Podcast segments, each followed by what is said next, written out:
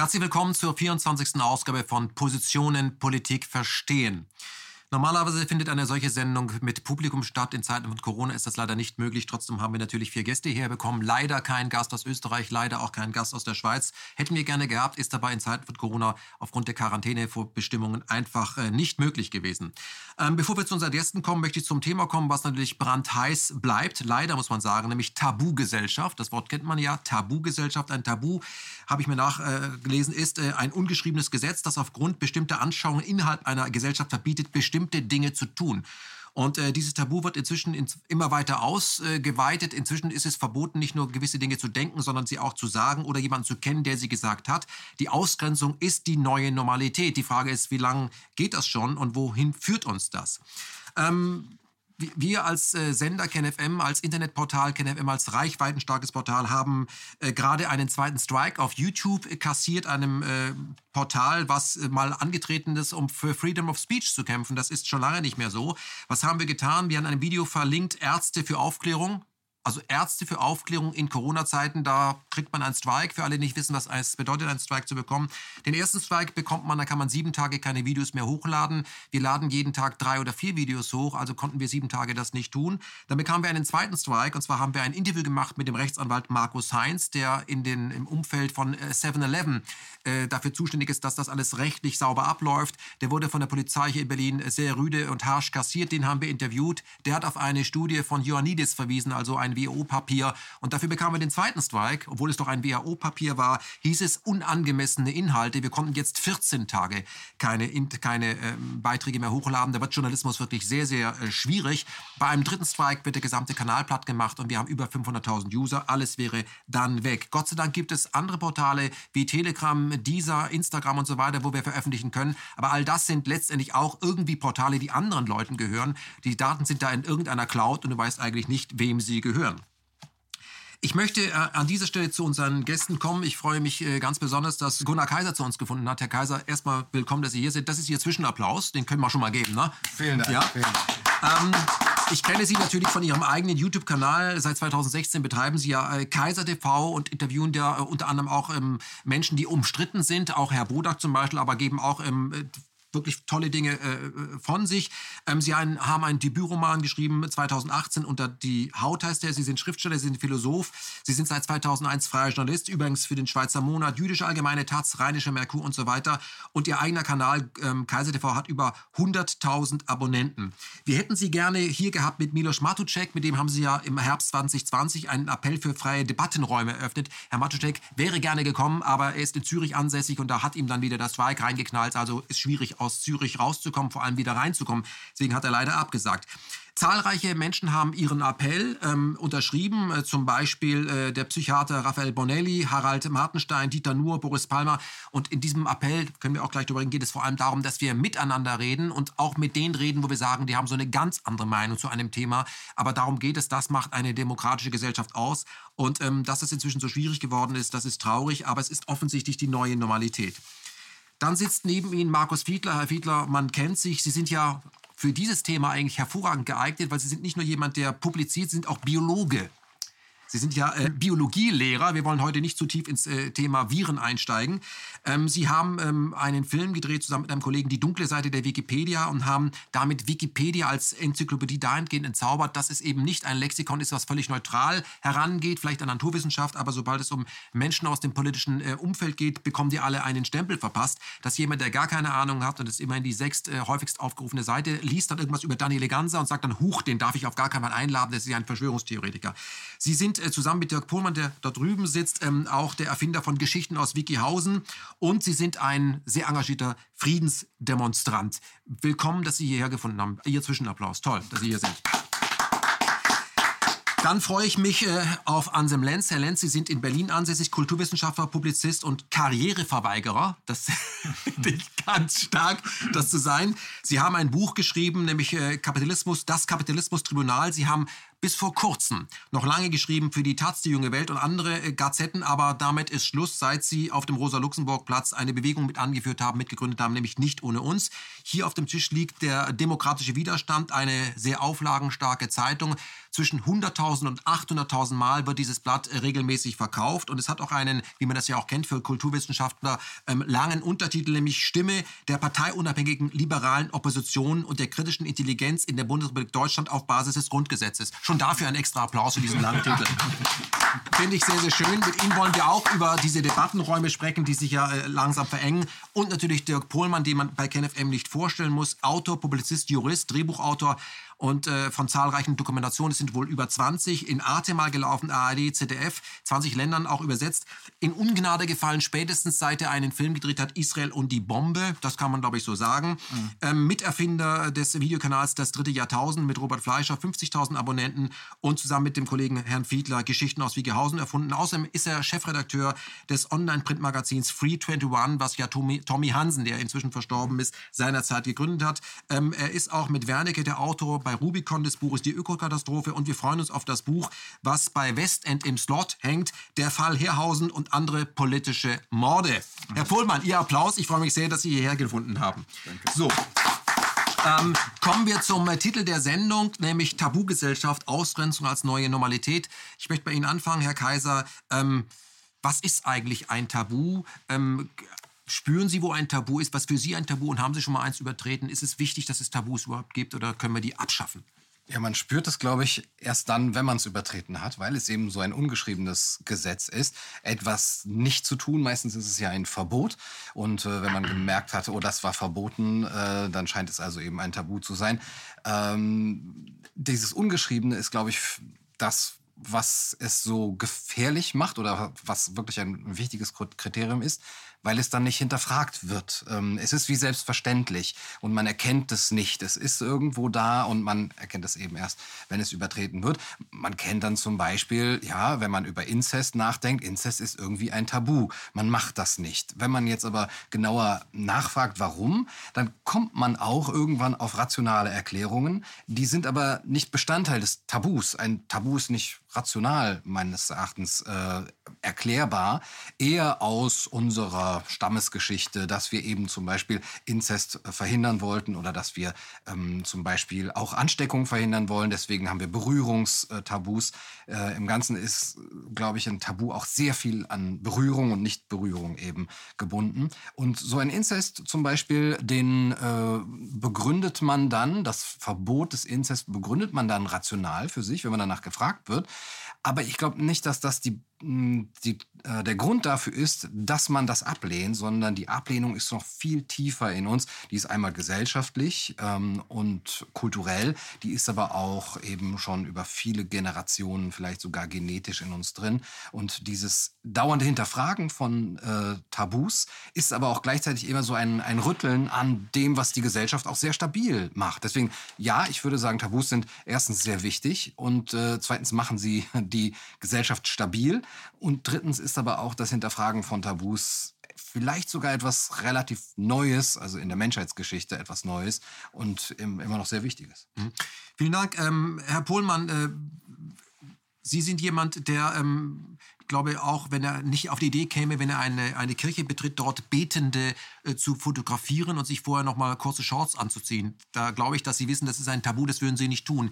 Ähm, gibt es Tabus, die Ihrer Meinung nach unnütz sind oder die eigentlich eine Bannmeile um ein Thema legen sollen, was eben vorsätzlich nicht hinterfragt werden soll, weil dann würde man auf Wahrheiten kommen und deswegen das Tabu darum gelegt. Gibt es so etwas? Natürlich gibt es das. Also das, das hat so eine Doppelgesichtigkeit. Auf der einen Seite könnten wir nicht funktionieren, übrigens genauso wie ohne Vorurteile wir nicht funktionieren könnten, wenn wir an jeder Stelle rational überlegen würden, wie das ist und wir alle so gestrickt wären, dass wir konstant rational überlegen, äh, dann wäre zum Beispiel eine äh, Jägergruppe, die versucht, äh, einem Hirsch hinterher zu springen, nicht funktionsfähig. Das heißt, wir haben garantiert stammesgeschichtlich bei uns fest verdrahtete Verhaltensweisen, die dazu führen, dass wir in der Gruppe gut funktionieren können. Und dafür sind Tabus unbedingt nötig.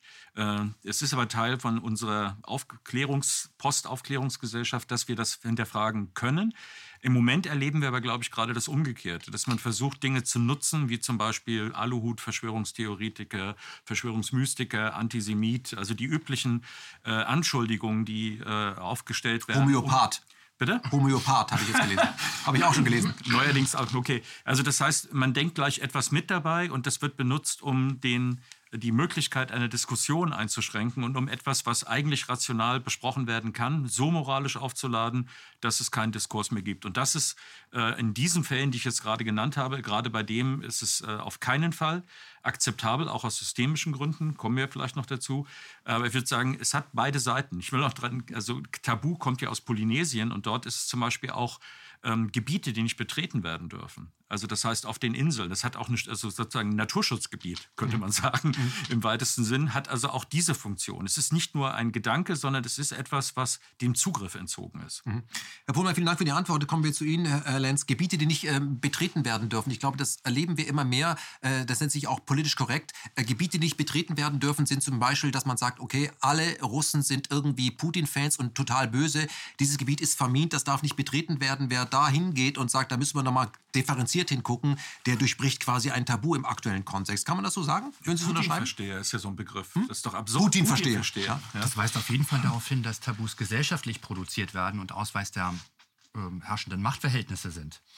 Ähm, das Tabu sozusagen auch ein Verständnis der russischen Geschichte gegenüber zu äußern, ist und vor allen Dingen, äh, wie ja äh, 2014 Folgejahre geschehen, also äh, für Frieden mit Russland einzutreten, überhaupt die Friedenspolitik hochzuhalten, ähm, ist das zu einem Tabu zu erklären, ist natürlich direkter Ausweis der Machtwelt. Es ist ein künstliches Tabu, es ist kein Tabu, das gesellschaftlich ähm, sozusagen ähm, als Emergenzmittel einfach entstanden wäre äh, von den Leuten selbst, sondern es wird top-down in der Gesellschaft implantiert. Implantiert übrigens hier, wie in den Niederlanden, wie in den USA, wie in Australien. Das ist sozusagen kein originär deutsches Phänomen, ähm, einfach keinen Krieg mit Russland machen zu wollen, generell keinen Krieg machen zu wollen, sondern ähm, das ist glücklicherweise ähm, weltweit eigentlich eine Tendenz aller Menschen, doch im Grunde Frieden halten zu wollen.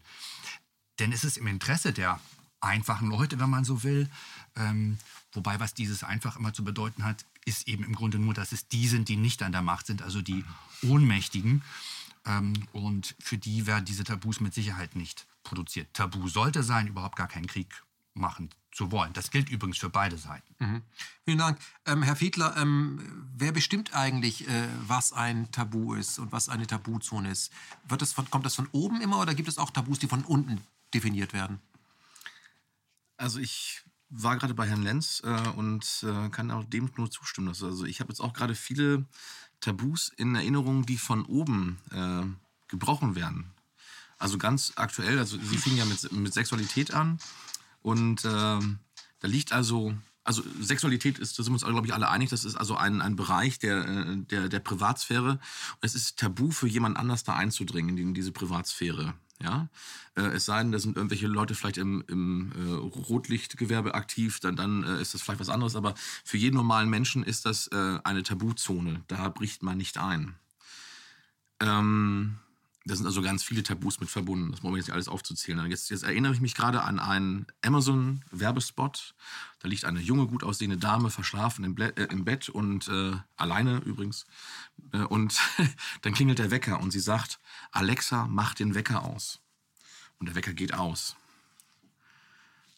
Ja, also das ist dann. Äh, dieses Gerät ist also im Schlafzimmer, also in dem Raum? Also äh, den Raum, den normalerweise kein anderer betreten soll, habe ich ein Gerät, was die Sprache aufzeichnet, eigentlich von der CPU-Last intern sehr gut verarbeiten könnte mit der Spracherkennung und das auch alles intern ausführen könnte. Nein, diese Sprache wird erst äh, immer übers Internet geschickt, dann irgendwo auf einen ominösen Amazon-Server, wird das Ganze verarbeitet und dann wieder zurückgeschickt und dann kommt die Nachricht bei dem Wecker an, der dann auch noch verkabelt ist und der geht dann aus. Das ist ein von oben gebrochenes Tabu. Und ich frage mich um Gottes Willen, wo sind wir denn da? Mhm. mhm. Und erinnere, erinnere, mich sofort an, an Edward Snowden, äh, wo es dann halt auch diese äh, ominöse Befragung gab auf der Straße. Ähm, äh, ja, äh, wissen das, möchten sie gerne ausspioniert werden? Und dann sagte er, wieso, ich habe doch nichts zu verbergen. Bis dann halt der Reporter fragte, ähm, ja, Sie wissen schon, dass die bei der NSA auch dann die Nacktfotos immer hin und her reichen und sagten alle, uh, uh, äh, also nee, Nacktfotos dann doch nicht. Ne? Mhm. Also ich glaube, ähm, das ist ein Gespür, was uns verloren gegangen ist in dieser digitalen Welt die wir in der analogen Welt haben. Also äh, niemand würde akzeptieren, wenn jemand anders von einem Nacktbilder äh, austeilt. Weil das, Oder ein Kameramann immer vor der Tür steht, für Bereitschaftsdienst ja, genau. hat, Bereitschaftsdienst. Genau. genau. Das heißt also, da sehe ich, Moment, der dringt in meine Intimsphäre ein, das, das ist inakzeptabel, das, das lasse ich nicht mit mir machen. Mhm. Ich benutze aber so ein äh, abstraktes Gerät wie Alexa und lasse das dann zu, dass da jemand ohne Probleme in meine Privatsphäre eindringt und noch alle möglichen anderen Sachen abschnorcheln kann, äh, die wir jetzt, äh, also das ist ja wirklich also das, das Gruseligste, da würde sich äh, äh selbst äh, ähm, äh, George Orwell im, im, Grabe umdrehen, das hätte er sich nicht denken können. Mhm. Aber wenn du sagst, ich lasse zu, dann kann es ja eigentlich schon kein Eindringen mehr sein. Also du hast gesagt, die Intimsphäre verletzen, wenn jemand da eindringt und ich will das nicht. Die Leute wollen es ja offensichtlich. Ich glaube nicht. Ich glaube, das ist wie so ein Stalker, der von außen äh, eindringt in meine Privatsphäre und der stellt sich so gut an, mhm. dass ich, äh, dass ich die, den, das Eindringen in die Privatsphäre gar nicht bemerke, mhm. weil der Stalker mir erzählt, hey, ich habe hier ganz tolle Sachen. Du kannst den Wecker ausmachen, du kannst den Kühlschrank anmachen. Mhm. Ich sag dir, wie draußen das Wetter ist. Ich meine, die richtige Antwort auf die Frage, wie ist das Wetter draußen, Alex, da müsst du lauten, guck selber raus, du Arschloch. Mhm. Ähm, Entschuldigung. Ich, ich, ich, darf, ich darf kurz mal eingrätschen, weil es ein interessanter Standpunkt. Ähm, ich glaube, es hat sehr viel damit zu tun, wie dieser Tabubrecher, dieser Stalker, welches Framing der selber gibt. Und ich glaube, das ist eben das Framing. Ähm, Erreichbarkeit geht über alles. Aber wer, wer weiß denn da was über mich? Wie konnte uns das passieren, dass wir diesen Servicegedanken als, als Framing noch von du bist immer erreichbar, verpasst nichts, bist effizienter, alles ganz toll, dass es so weit geht, dass wir sagen, da ist aber ein Spion in unserem Schlafzimmer, wenn da jetzt physisch jemand wäre mit Kamera und Mikrofon, für den Fall, dass ich da will, Entschuldigung, ich habe gerade Sex, nee, für den Fall, aber das ist ja wirklich so. ja, aber wie konnte uns das passieren, dass wir in so kurzer Zeit das akzeptiert haben, sagen, ja, ähm, das ist so bequem. Wie konnte das passieren, Herr Pohlmann? Nee, ähm, es gibt ja ein gutes Beispiel, das ist Pokémon Go, äh, was äh, als Kinderspiel äh, im Internet auftritt und was in Wirklichkeit dazu benutzt wurde von dem Mann, der äh, übrigens für die CIA dann äh, Google Maps erstmal äh, oder, erfunden hat. Und das, der Zweck war, die haben dann verkaufen können, das heißt, über dieses Spiel konnte man zum Beispiel Kinder lotsen und konnte zeigen, die, wenn die mitmachen, gehen sie, wenn sie bei McDonalds vorbeigehen, gehen so und so viel Prozent gehen dann äh, mit der, äh, sozusagen als Gruppe oder mit der Familie rein. Das kann man verkaufen. Das heißt, nach außen sieht es aus wie ein Spiel für Kinder, äh, sozusagen eine App, die man runterladen kann. Äh, das dahinterstehende Geschäftsmodell ist die, das, die Verhaltenssteuerung, also die Verhaltensänderung verkaufen zu können. Und, und derjenige, der gesteuert wird, weiß es natürlich nicht. Der findet es ganz toll, der findet es noch klasse und macht es freiwillig. Also das sind ja die ganzen Spiele dieses äh, Überwachungskapitalismus, das äh, Shoshana Zuboff, dieses Buch, das ich immens empfehle dafür war für mich selber ähm, eine sozusagen Erweckungsliteratur, mhm. ja, wo man auf einmal kapiert, wo man zum Beispiel sieht, man sieht das ja, dass diese ganzen Unternehmen unendlich reich geworden sind. Also Facebook, Microsoft, Google, äh, das, Oracle, das sind die, äh, die großen äh, äh Datenkraken. Ja. ja, und die leben davon, dass sie diese Daten äh, nehmen. Sie scheinen uns etwas zu bieten, wie zum Beispiel Facebook, äh, kannst Kontakte haben mit den Leuten. Sie ziehen dabei, aber das ist sozusagen Pokémon Go im großen Stil. Und das ist, wir kriegen etwas geliefert dafür, glauben, dass es uns nutzt und den Missbrauch registrieren registrieren wir nicht. Und erst wenn wir äh, sag ich mal, übertragen abgeholt werden würden vom äh, Chiguli oder von der grünen Minna oder für was immer, würden wir kapieren, was es eigentlich mhm. bedeutet. Aber was dahinter steht, sieht man nicht. Und es gibt eine absurde Umkehrung, während man normalerweise denken müsste, wenn man in meine ähm, Privat- oder auch Intimsphäre, das waren ja die Sachen, waren die sogenannten Dickpics, als der, das war ja der Komiker, der das auf der Straße zeigte, wo die Leute sagen, ähm, ist doch in Ordnung, wenn für mich, äh, wenn das da ist. Das, wollen Sie denn auch das sozusagen Bild von Ihrem Geschlechtsteil empfinden? Und, oh, nee, natürlich nicht. Das haben die aber tatsächlich gemacht bei der NSA, ja. weil sie den Zugang hatten und haben das untereinander ausgetauscht von Leuten. Also das ist so diese, die Dimension davon, ist uns nicht klar als Konsumenten und wir werden gelockt und wir werden rangeholt und es ist ein Riesengeschäft und deswegen wird dieses Geschäft weitergehen.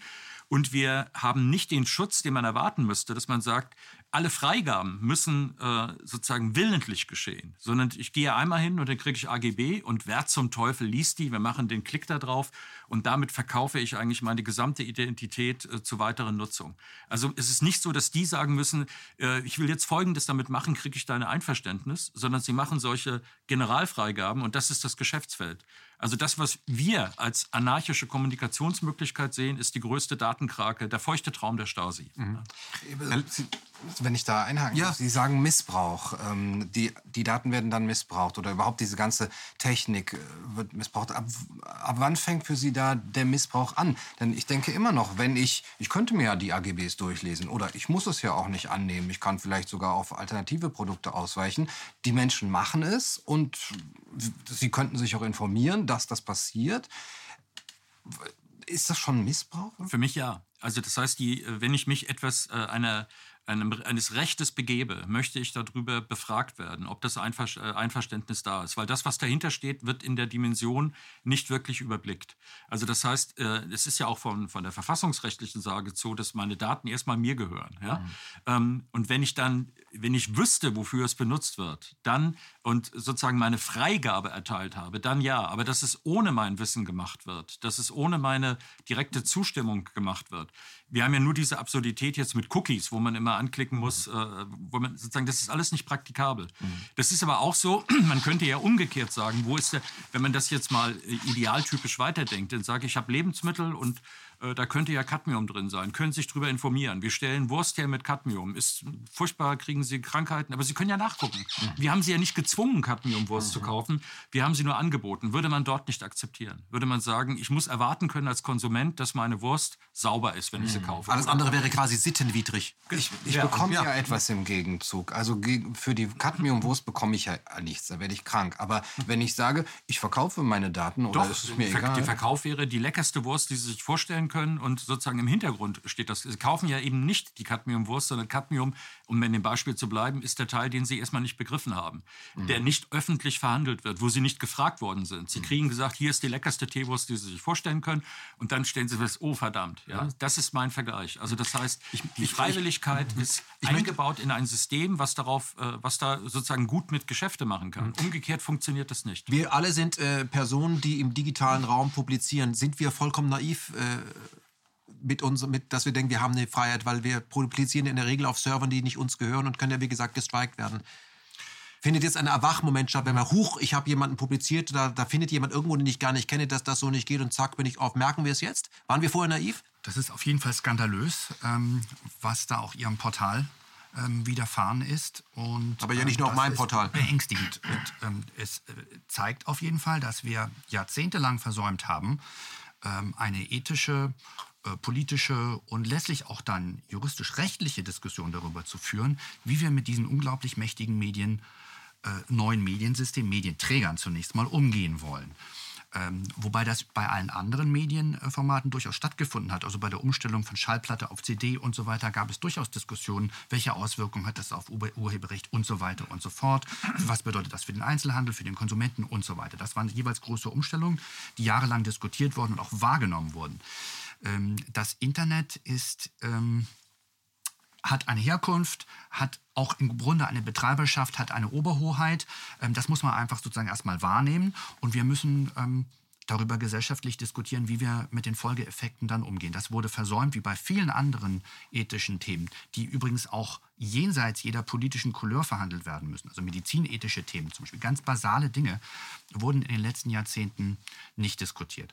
Und auch das ist Interesse geleitet, einerseits, denn ähm, die ja, im Grunde Internetimperien, ähm, gigantische Konzerne ähm, werden einfach nicht aufhören. Das ist sozusagen nicht Teil der amerikanischen Ethik. Das muss man gar nicht sozusagen jetzt dem, der amerikanischen Ethik vorwerfen. Das muss man einfach nur mal feststellen. Sozusagen der sozi soziale Kriterien wie ähm, Privatsphäre, Unverletzlichkeit der Wohnung und so weiter und auch sozusagen ein fairer Umgang mit Konkurrenz und so weiter mit zu inkludieren, wie es europäische Tradition ist.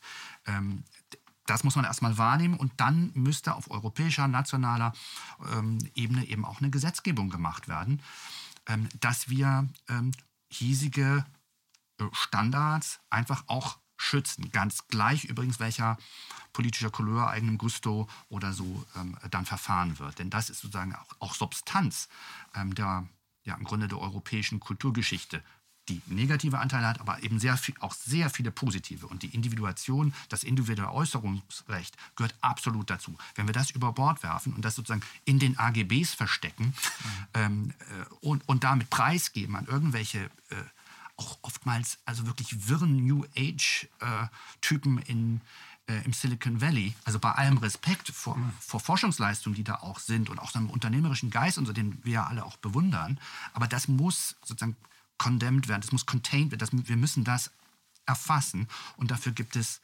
äh, die Verfahren, also journalistischer, öffentlicher Debatte, die Republik Res Publica, also die öffentliche Sache, auch das muss unbedingt öffentlich verhandelt werden. Insofern wäre auch die Sperre ihres möglich dreuende Sperre ihres YouTube-Kanals müsste wirklich republikweit bei der Größe ihres Kanals und Relevanz in der Republik verhandelt werden. Mhm. Dass das alleine nicht geschieht, zeigt schon, was wie hier ein Tabu auch absolut gesetzt wurde. Denn Tabus können ja noch gebrochen werden. Ähm, Tabus sind im Grunde ja auch Zonen, die dann auch interessant werden und die eben dann nicht, nicht in einer rechtlich, rechtlichen Fassung quasi sozusagen äh, durchgesetzt werden. Mhm. Was hier geschieht mit freien Journalistinnen und Journalisten, Tausenden von Ärzten in der, in, der Gegenwart, äh, zeitdicht ist ja nicht sozusagen ein konstruiertes Tabu. Na, das ist aber nicht, spiel nicht mit den Schmuddelkindern, sondern das ähm, sind ja Eingriffe in verfassungsmäßige Grundrechte, die damit hm. Ja, angegriffen, ausgesetzt und am Ende zerstört. Lassen Sie uns, äh, vielen Dank, lassen Sie uns äh, zwei Anknüpfungspunkte. Ja. ich gerne. Also ähm, wir haben ja ähm, äh, bei Ihnen beiden oder bei dir, wir haben jetzt darauf geeinigt, also das ist ja Blödsinn, wenn wir um Sie sagen. Ähm, da war das, es ging ja darum, dass ähm, äh, diese ganzen äh, Technologien, äh, die triggern unsere Instinkte. Das heißt, sie missbrauchen uns in der Form, dass natürlich die, die Hersteller der ganzen Technologien genau wissen, welche Instinkte wir haben. Und sie missbrauchen uns dahingehend, dass sie wissen, damit kriegen wir die irgendwie. Das heißt also, ich, äh, ich äh, tue irgendwie so, als ob das eine tolle Technologie wäre, mit der man äh, ganz wichtige Sachen machen kann, die ich eigentlich vorher nie gebraucht habe, bevor ich das nicht gesehen habe. Und dann im, im Hintergrund werde ich ausspioniert. Das ist ja der, der Punkt dahinter. Ähm, die Benutzer sind nicht wirklich medienkompetent, als dass sie das wüssten. Das heißt also, dieser, dieser Medienumgang beschränkt sich auch in der Schule äh, darauf, dass ich irgendwie ein Schreibprogramm also lerne zu bedienen und, oder dass ich halt lerne, ins Internet zu gehen.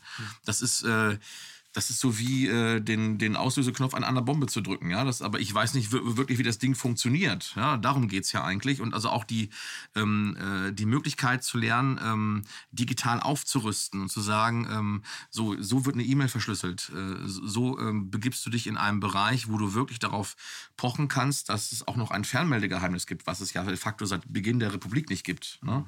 Also das wird ja, wurde ja schon seit immer mit, mitgeschnorchelt, nur jetzt wissen wir es wenigstens ja. mal. G10-Gesetze. Ähm, genau. Und äh, dann sind wir jetzt bei, den Grundrechten, also Artikel 5, äh, Recht auf äh, Äußerung de, der eigenen Meinung in Schrift, Bild und Ton ja eigentlich, das fehlte noch im, im Grundgesetz. Ähm, äh, also wir hatten jetzt gerade, ich hatte gerade auf, auf meinem Kanal halt genau dieses Thema, weil ich gerade ein Video dazu veröffentlicht habe, ein kurzes äh, Statement. Und da schreiben jetzt ganz viele Kommentatoren drunter, ja, aber Google ist doch ein Unternehmen, die haben doch Hausrecht. Die können doch machen, was sie wollen. Ja? Also die können doch im Hausrecht alles Mögliche festlegen. Wein nicht rum. Äh, ja, ja, ja so ungefähr, was, was will er denn da? Ähm, und äh, der Gag ist, ähm, vom, vom Gespür her, die haben ja nicht ganz Unrecht. Das gilt aber nur für Unternehmen, die so klein sind, dass sie keine marktbeherrschende Stellung haben. Exakt. In dem Moment, wo ein Unternehmen eine marktbeherrschende Stellung hat, äh, dann habe ich eine Wirkung der Grundrechte auf dieses Unternehmen. Mhm. Das ist also in etwa das, du, wir, wir, sprachen ja, also du hast ja ganz ausführlich über, über, die, ähm, über die Rundfunkurteile gesprochen, da bist ja. du ja Fachmann drin. Und dann habe ich also eine, das, das Stichwort ist Drittwirkung der Grundrechte auf dieses Unternehmen. Das ist einerseits der Gleichbehandlungsgrundsatz, der nicht gewahrt ist. Zum Beispiel, indem man uns ähm, äh, äh, rauf oder runter rankt. Wir sind jetzt ja ähm, im, im Shadowbanning mit WikiHouse. Das kann man ziemlich deutlich nachweisen. Vielleicht mal erklären, was bedeutet das Shadowbanning? Das ist die freundliche Form von Zensur. Das heißt also, ich, ich kann etwas veröffentlichen, aber Google sagt, sorgt dafür, dass es keiner findet. ja, also das heißt also, wenn jetzt jemand zum Beispiel Wikipedia in Google eingibt äh, oder in, in äh, YouTube eingibt, ist ja auch ein Google-Produkt, ähm, äh, dann ähm, wird nicht unsere, unser Video oder wenigstens eins davon angezeigt von den über 60 Videos, die wir inzwischen draußen haben, sondern es wird alles mögliche andere angezeigt. Zum Beispiel irgendjemand, der in Indien mit 500 Zuschauern irgendwas in Indisches über, über die Wikipedia zu erzählen hat. Und dann kommt erst das Video, was äh, auf KenFM gelaufen ist, äh, also ab, ab, Platz 100 irgendwann, ne? ähm, wo dann halt äh, über 690.000 Zugriffe inzwischen Also das vom Ranking ganz oben sein müsste. Ja, genau, klar. Und wir waren auch vor zwei Jahren, waren wir ganz oben. Wir haben, wir haben die ersten fünf Plätze durchgehend belegt. Das heißt, also, wenn jemand Wikipedia eingegeben hat, dann kam äh, alles mögliche. Dann kamen die beiden Dokus von mir und dann kam halt Wikihausen in abwechselnder Reihenfolge, egal wann man, man, nach, man nachguckt und jetzt ist es vorbei. 30 Also Herr Fiedler, um das äh, zu, äh, runterzubrechen, das heißt, das ist die smarte Form der Informationsunterdrückung. Na klar, genau. Also äh, YouTube steht mit äh, beiden Füßen auf der Bremse, auch das, was unsere äh, Zuschauer anbelangt, bei Ihnen ja genauso. Aber trotzdem, und man sieht es ja gerade an KenFM, es ist, es ist dieser, ähm, äh, dieser Bedarf an Information ist ja da. Und die Zuschauerzahlen bei KenFM steigen ja. Trotzdem. Ja, steigen genauso äh, wie die falsch positiven PCR-Ergebnisse bei, bei, bei Covid-19. Ne, also ähm, äh, exponentiell. Ja. Ich möchte mit diesem PCR-Test nicht verglichen werden, aber gut. äh, ähm, äh, was, was ich, worauf ich hinaus will. Was, äh, hatte noch einen Wenn ich, Ja, natürlich. Ich darf also auch, auch, auch dazu, der Bedarf an diesen Informationen steigt, die Nachfrage ist da und dann sind die Leute zu faul, um einen Klick weiterzumachen auf DuckDuckGo, wo sie das vielleicht nicht haben, oder auf BitChute zu gehen und dann sagen sie, ach, das ist mir irgendwie zu unbequem von der Handhabung.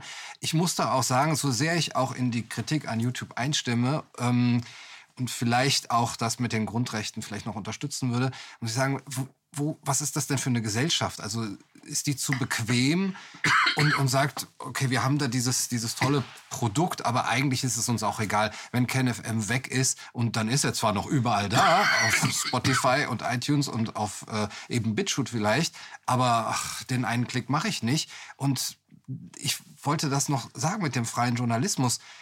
Ähm, Sie haben das so gesagt, dass das ja so jetzt ähm, im Grunde genommen am, am Abgrund ist oder äh, durch YouTube. Und ich kann das verstehen, aber ich muss auch sagen, dass der freie Journalismus eigentlich Möglichkeiten hat wie noch nie in der Menschheitsgeschichte wahrscheinlich und auch YouTube daran schuld ist sozusagen. Wir alle, mit Verlaub, also ich zumindest, wäre nichts ohne YouTube. Ich würde auf jeden Fall nicht hier sitzen. Jetzt dreht YouTube den Hahn ab ne? und da kann ich nur sagen, okay, danke für die schönen Jahre oder danke für nichts von mir aus äh, und ich ziehe weiter. Ist nicht schön, aber wir müssen, glaube ich, auch lernen, dass wir dass das nicht selbstverständlich ist, was gerade an Jetzt möchte ich aber gerade widersprechen an der Stelle. Und zwar, das ist, äh, wir registrieren nicht, dass sich die etwas verändert und die rechtlichen Grundlagen aber eigentlich dafür da sind. Das heißt, YouTube ist mittlerweile so eine Art Plattform. Eigentlich müsste sie, wenn sie Monopolstellung. aufgebaut wird, müsste sie öffentlich-rechtlich sein. Das heißt, sie dürfte nicht, äh, nicht kommerziell äh, sozusagen, sondern sie müsste offen zugänglich sein. Wir haben für für die Presse und für den Rundfunk haben wir verfassungsmäßige Regeln geschaffen, wie das, nicht wir, aber die sind geschaffen, die sind auch sehr gut, wie das auszusehen hat. Und jetzt zum Beispiel, wir hatten gerade ein Verfahren, also Wikipedia, wir haben ja jemand enttarnt, nämlich den Herrn Grünewald als Felix und der hat gegen uns geklagt zweimal und das Hamburger Oberlandesgericht hat entschieden, es gibt kein Anrecht auf Anonymität für einen Wikipedia-Autoren, wenn er sich politisch bestätigt, äh, betätigt. Wenn er über Algebra redet, ist vielleicht was anderes. Das wurde noch nicht geklärt. Aber äh, das heißt, diese ganzen Dinge, das heißt YouTube oder äh, auch Facebook, sind eigentlich Medien, werden aber behandelt, als wenn sie äh, und zwar Plattformmedien, ja, wo man äh, das, wo wir gelockt werden, ist ja gerade, dass, dass wir in der Lage sind, uns auszudrücken, also Ausdrucks- äh, Meinungsfreiheit äh, zu liefern und dafür äh, greifen sie unsere Daten ab. Und jetzt ist es aber so, äh, mach ein Programm, sei erfolgreich, die Leute finden es gut, wir entscheiden, ob du rauskommst. Ja, das ist ja sozusagen noch der, äh, die Ironie des kapitalistischen Belohnungssystems. Wenn du dich, wenn du hart arbeitest, wirst du belohnt. Bull- Bullshit. Wenn du hart arbeitest, entscheiden wir, Ob du belohnt wirst. wirst. Eins und zweitens, eigentlich müsste dieser ganze Bereich auch vom Verfassungsrecht und ich behaupte, da hätten wir sehr gute Grundlagen, wenn das mal jemand anfangen würde, zu regeln, dass sie eigentlich auch ein ein äh, Dienstleister sind, der Regeln unterworfen ist. Und der Trick, das ist etwas weiteres in unseren Gesellschaften, dass wir in dieser sage ich mal, Kapitalismus getränkten Gesellschaft das akzeptieren, dass Unternehmen außen vor sind von den Sachen. Also das heißt, über dem Gesetz stehen. Auf, wir regen uns auf über die öffentlich-rechtlichen, aber die privaten dürfen, da sagt jetzt keiner, warum machten die eigentlich keine Programme, die äh, allgemeingültig sind. Das ist, äh, die dürfen das halt, die müssen das nicht. Herr Pohlmann, ich möchte hier eingreifen, die Frage in die Runde äh, werfen. Man tut jetzt immer so, ja, also YouTube und Google, die machen da eigentlich, was sie wollen, aber so einfach ist es nicht, denn es gibt ja so, sage ich mal, die, die, die ähm, Style-Polizei, die ja staatlich oft finanziert wird durch Stiftungen, die kriegen Geld und die sollen dann bei Facebook, für Facebook äh, den Hate Speech äh, machen. Aber der Staat hat sehr wohl Interesse daran, äh, dass das auf deren Plattform passiert, dass man sich die Hände heben kann, sagt, das ist ja auf YouTube und Google, während man aber selbst den, den anderen Autoren, die abweichen von der Mainstream-Meinung, keine Möglichkeit bietet, dort ein Programm zu machen oder sogar die Foren schließt, dass keiner sich dort irgendwie kritisch äußern könnte. Die Frage die muss ja sein, ähm, und der ist eigentlich im Grunde schon beantwortet, wo ist denn eigentlich der Staat, wenn ein Medium wie Google oder YouTube seine Macht, Marktmacht missbraucht? Wo ist da der Staat? Ist er da schon, aber eben auf der falschen Seite? Mit der Peitsche unterwegs. Natürlich, der, der Staat ist derjenige, der YouTube dazu gebracht hat, die Regeln zu missbrauchen. Äh, äh, ist das so? Ich würde nicht unbedingt sagen, es kommt jetzt darauf an, welcher Staat. Ähm, das wäre zu untersuchen. Der Staat ist gegenwärtig meines Erachtens dabei, das wäre zumindest eine Ermittlungshypothese dabei, ähm, mit diesen Konzernen zu verschmelzen und einen äh, globalen Angriff im Grunde zu unternehmen, ohne das mal mit uns zu besprechen, ob wir das überhaupt wollen. Das heißt, wir haben es mit einem NGO-Staat zu tun. Auch einen in, in, ein NGO-Staat, so. wo sehr viele private Player drin sind. Es ist auf jeden Fall der Versuch ähm, der Regierung, das, das Internet umzudrehen. Also das freie Internet ab. Das läuft seit im Grunde 15 Jahren. Also ähm, unter den Stichworten Internet äh, 2.0, 3.0 und so weiter ähm, wird versucht, sozusagen die Fernsehkriterien wieder zu implementieren in das Internet, das einen grundsätzlich anderen mhm. Ähm, Zugang äh, hat. Dann Ihr Plädoyer, Herr Kaiser, für die Privatautonomie in allen Ehren. Trotzdem wäre es ja ähm, äh, absolut einleuchtendermaßen skandalös, wenn man jetzt äh, die YouTube-Präsenz äh, etwa des RBB ähm, bei YouTube einfach äh, durchixen würde. Kann man immer noch sagen, aber steht doch in, in, in den AGB. AGB. Also ein Unternehmen, das so eine marktbeherrschende Stellung hat, äh, kann man dann natürlich einfach ähm, sozusagen unter marktradikalen Kriterien einfach sagen, ja gut, dann hauen wir eben alle ab. Aber das äh, und gehen eben in, auf eine andere Plattform. Und das wird ja auch so geschehen. Nur ähm, bleibt da immer noch die Frage zu beantworten, in was für einer Form von Gesellschaft wollen wir denn leben, wie wollen wir uns verständigen. Und da ist eben kontinentaleuropäische Auffassung, dass solche Plattformen im Grunde äh, auch wie, die, wie eine Polis fun fungieren, auf denen wir uns alle versammeln können. Und da wird dann etwas gesagt und die einen machen den größten Quatsch, die anderen machen ähm, High-Quality-Philosophie, oh, was auch immer. Aber das ist auf jeden Fall, also wie, wie auch immer man es bewerten möchte, Öffentlicher ist das Raum. dann alles da. Mhm. Ähm, und ähm, diese Auffassung ist eben eine, die, äh, wo ich auch sagen will, alles andere hat sich nicht bewährt. Ähm, und das ist sozusagen da, das ist die zentrale Stärke der, ähm, sozusagen auch der europäischen Geschichte, der Aufklärung ähm, und dessen, was wir mal unter Demokratie verstanden haben und was wir einfach weiterhin ernst nehmen sollten. Das ist hm. das Einzige, was wir in Händen halten, sagen zu können, das ist das, ist das was wir haben. Und es steht einigermaßen gut aufgeschrieben, unterstützenswertermaßen im Grundgesetz. Mhm. Und ähm, Sie haben auch dargelegt, wie sozusagen auch Rechtskriterien, ähm, die im Verfassungsrang niedergelegt sind, durchaus auch angewendet werden müssen, dann auf Unternehmen, die eine so gigantische marktbeherrschende Stellung haben. Und wenn das nicht gelingt, dann muss man sich eben auch kollektiv überlegen, ob wir das haben möchten. Also ob mhm. wir mit solchen Konzernen hier weitermachen wollen oder ob wir uns grundlegend andere Systeme ähm, mhm. schaffen. Ich möchte zu etwas kommen, äh, was ja. natürlich wesentlich ist, und zwar Tabugesellschaft, Ausgrenzung als neue Normalität. Was mich ja am meisten stört, ist, dass wenn so etwas passiert und wenn das auffällt, und das betrifft ja nicht nur KFM, es trifft ja auch Mainz Free TV, es betrifft nur Wieso, es trifft den Rubicon, es betrifft vor allem die Player, die erfolgreich sind, aufgrund ihres Erfolges, aufgrund ihrer Reichweiten, dass so wenig ähm, Empörung beim Otto Normalbürger äh, da ist, nach dem Motto, ähm, ist, ist eben so. Womit hat es zu tun, dass wir das akzeptieren, ähm, dass Journalisten, die im öffentlich-rechtlich nicht mehr publizieren können oder nicht zu Wort kommen, dass die im privaten Raum weggesperrt werden und die sagen, ja, das, das ist eben so. Weil eigentlich hätte ich erwartet, müsste doch ein Aufschrei durch die Gesellschaft gehen nach dem Motto, das ist DDR, das ist ja Stasi. Ähm, denn ich bin dabei Voltaire, weil wir im, im, Westen immer von unseren Werten reden. Ich mag verdammt, was du sagst, aber ich werde mein Leben dafür geben, was du, dass du es sagen darfst. Warum ist dieses Ausgrenzen von Leuten, die man vorher mit Dreck beworfen hat und gesagt, furchtbar, warum ist das die neue Normalität, dass das eigentlich cool ist und da ist Zensur dann doch keine Zensur, eigentlich nicht in Ordnung, aber irgendwie doch. Wie kam es zu dieser inzwischen äh, Dauerstimmung in Deutschland, dass Leute, die irgendwie vom Mainstream abweichen, dass wenn die weggebügelt werden, wenn da unter der Gürtellinie geschlagen wird, dass der doch durchschnittlich gebildete Mensch sagt, ja, ist zwar nicht sauber, aber ist schon irgendwie okay. Also ich müsste erstmal korrigieren, das waren die Freunde von Voltaire, nicht Voltaire selber, der es gesagt hat. Ich will es auch noch korrigieren. Also es wird ja Voltaire zugeschrieben, aber ja. er soll gesagt haben, äh, ich werde bis zum Tod gehen, dass du es sagen darfst, aber nicht, ich sage nicht bis zum Tod von wem. Hm. Aber ist nicht ich meine, das, das, das, das, Richtig. ist, ist nicht von ihm. Ähm, äh, mh, also, Wie, wie sind wir in eine Stimmung gekommen, in der wir heute sind, dass Es man, ist sagen Sie, dann reden wir einfach. Ich meine, wir, spätestens seit dem 11. September wissen wir, dass es viele Tabu, aber dass wir das kollektiv akzeptiert haben, ist eben so. das haben wir gar nicht. Es geht um mediale Ma- Maskierung. Und das, und das geht auf verschiedene Art und Weise. Das eine ist natürlich jetzt die Macht um acht. Also das, das ist ja hervorragend, was da stattfindet. Also immer zu, äh, zu, zu demaskieren, was da eigentlich stattfindet. Ähm, und äh, also natürlich gäbe es einen Aufschrei, wenn das jetzt äh, durch sämtliche Gazetten getragen würde, dass KenFM äh, plötzlich nicht mehr senden kann. Ja, oder dass, also, dass es zumindest behindert wird in der, in der Sendung. Da wäre ein Riesenaufschrei, wenn das dann mal bei der Bildzeitung oder so, also wirklich auch genauso abgebildet würde. Ähm, Wird es ja nicht. Also das heißt also, ähm, Würde es, würde es abgebildet werden, wenn wir ein russisches Medium wären? Und Putin hätte es abgestellt, wäre es dann ein Thema? Ja, natürlich, na klar.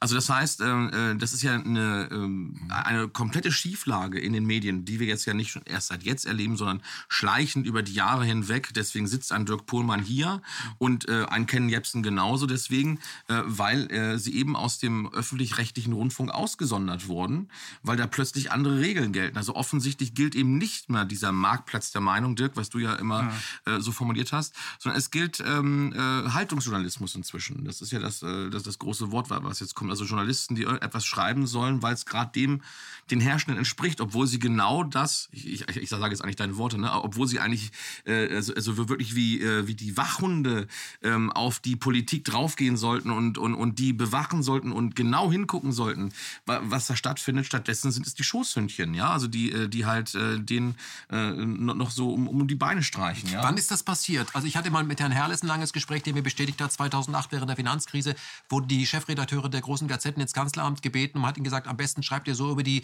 Krise, damit es äh, besser aussieht, haben sie gemacht. Und er hat gesagt, es macht er nicht, nicht seinen Job, der Politik irgendwie das äh, schön hinzureden. Er muss beschreiben, was ist. Er ist auch der, der Wahrheit verpflichtet.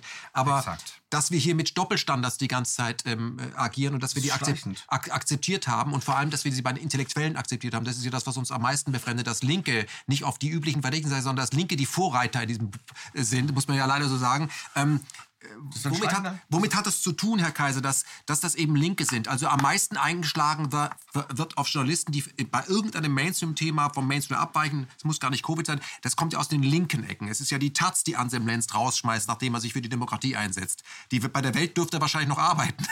Aber womit hat das zu tun? Was ist denn da los? Ich glaube, es ist ja ein, es ist ja sowieso ein Machtmittel. Äh, das kann man eben instrumentalisieren und derjenige, der die Macht hat, wäre schön blöd darauf zu verzichten. Also es wäre, glaube ich, sehr vernünftig anzunehmen, dass wenn die Linken nicht, sagen wir mal, die kulturelle Hegemonie hätten, dass es dann eben, und es wäre dann eine andere Gruppe, dass die das genauso machen würden. Ich glaube, ich sehe da keine den, den Seiten, an den Seiten jeweils festzumachende Charaktereigenschaften oder so. Äh, aber es beunruhigt mich natürlich schon auch, dass so die geschichtliche Blindheit da so groß ist, dass man Erfolg erreicht hat durch einen sehr langen Prozess, ähm, der in, in den 60er Jahren begonnen hat und äh, das eben umgedreht hat, was da wirklich auch an festgefahrenen Strukturen war und aufmerksam gemacht hat, auch auf ähm, eben Un Ungerechtigkeiten tatsächlich und jetzt einen großen Namen hat oder sich auch auf große Namen berufen kann, wie Heinrich Böll zum Beispiel und äh, das auf einmal wieder zu verkrusten droht in Stiftungen und in diesen ganzen Machtstrukturen. Ähm, ich glaube, das ist einer Gesellschaft inhärent und ähm, man muss sich ja nicht rechts nennen, um das selber zu, äh, zu kritisieren oder dieses sagen wir, mal, herrschaftliche Gebaren anzuprangern, sondern man kann eben vielleicht auch darauf verweisen, das ursprüngliche Links war aber eine Herrschaftskritik und eine Kritik an Autoritäten und Hierarchien. Äh, lasst uns darauf besinnen und ähm, ja, da haben sie vielleicht auch äh, den, den besten Erfolg. Die sind ja gar nicht links. Diese Leute, die das machen, das hat äh, der Kubicki, ich hatte äh, Wolfgang Kubicki interviewt auf der Buchmesse, also bei Western, und der sagte, das sind ja gar keine Linken. Die Linken interessieren sich für sozusagen das Leben der, äh, der unteren bis mittleren Schichten. Ja? Und dafür engagieren sich diese Leute, haben eine andere Agenda.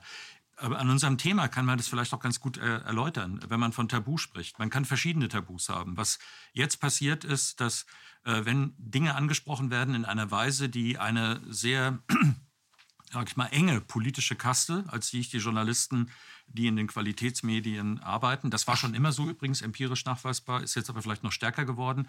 Wenn man sich dagegen vergeht, dann hat man ein Tabu von ihnen gebrochen.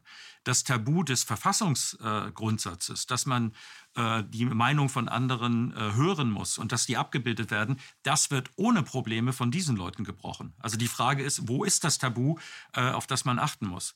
Ich möchte nochmal sagen, die Grundlage, dass man das mal, das muss man wirklich, denke ich, verstehen. Ja? Ähm, die Idee der Meinungsfreiheit ist eben nicht, was dahinter steht, ist nicht, dass man sagt, ich ertrage, dass jemand anders eine andere Ansicht hat. Äh, geht mir vollkommen dagegen, aber äh, ich bin mal nett, der darf weiterleben und der darf auch ein bisschen reden. Das ist nicht das Prinzip. Das Prinzip, was, man, was wir mit der Aufklärung oder auch früher mit, mit dem alten Griechenland, wo das, das zum ersten Mal kam, also in dem philosophischen Denken war, dass auf dem, auf dem Marktplatz die Leute reden und das ist unsere beste Methode, die wir entwickelt haben, um weiterzukommen, dass wir im Diskurs äh, die Sachen gegeneinander abprüfen. Das wird in der Uni, wenn man eine Doktorarbeit hat, die muss man verteidigen, heißt das. Mhm. Früher war das wirklich so, äh, dass dann sozusagen die... Das ist eine Art Immunsystem. Ja, oder das waren, oder bei den Jesuiten ist es Advocatus Diaboli, mhm. das Diaboli, dass da jemand hingesagt hat, mach die Gegenposition, damit du das äh, schärfen kannst, dein, deine Argumentation. Wir haben also begriffen, dass dieses Prinzip, das ist das, was geschützt wird. Das Prinzip ist so hoch zu stellen. Ich sage jetzt mal ein Beispiel zu den Leuten, die jetzt geblockt werden. Das ist auch Oliver Janich. Das ist überhaupt nicht my cup of tea, wie vielleicht bekannt ist.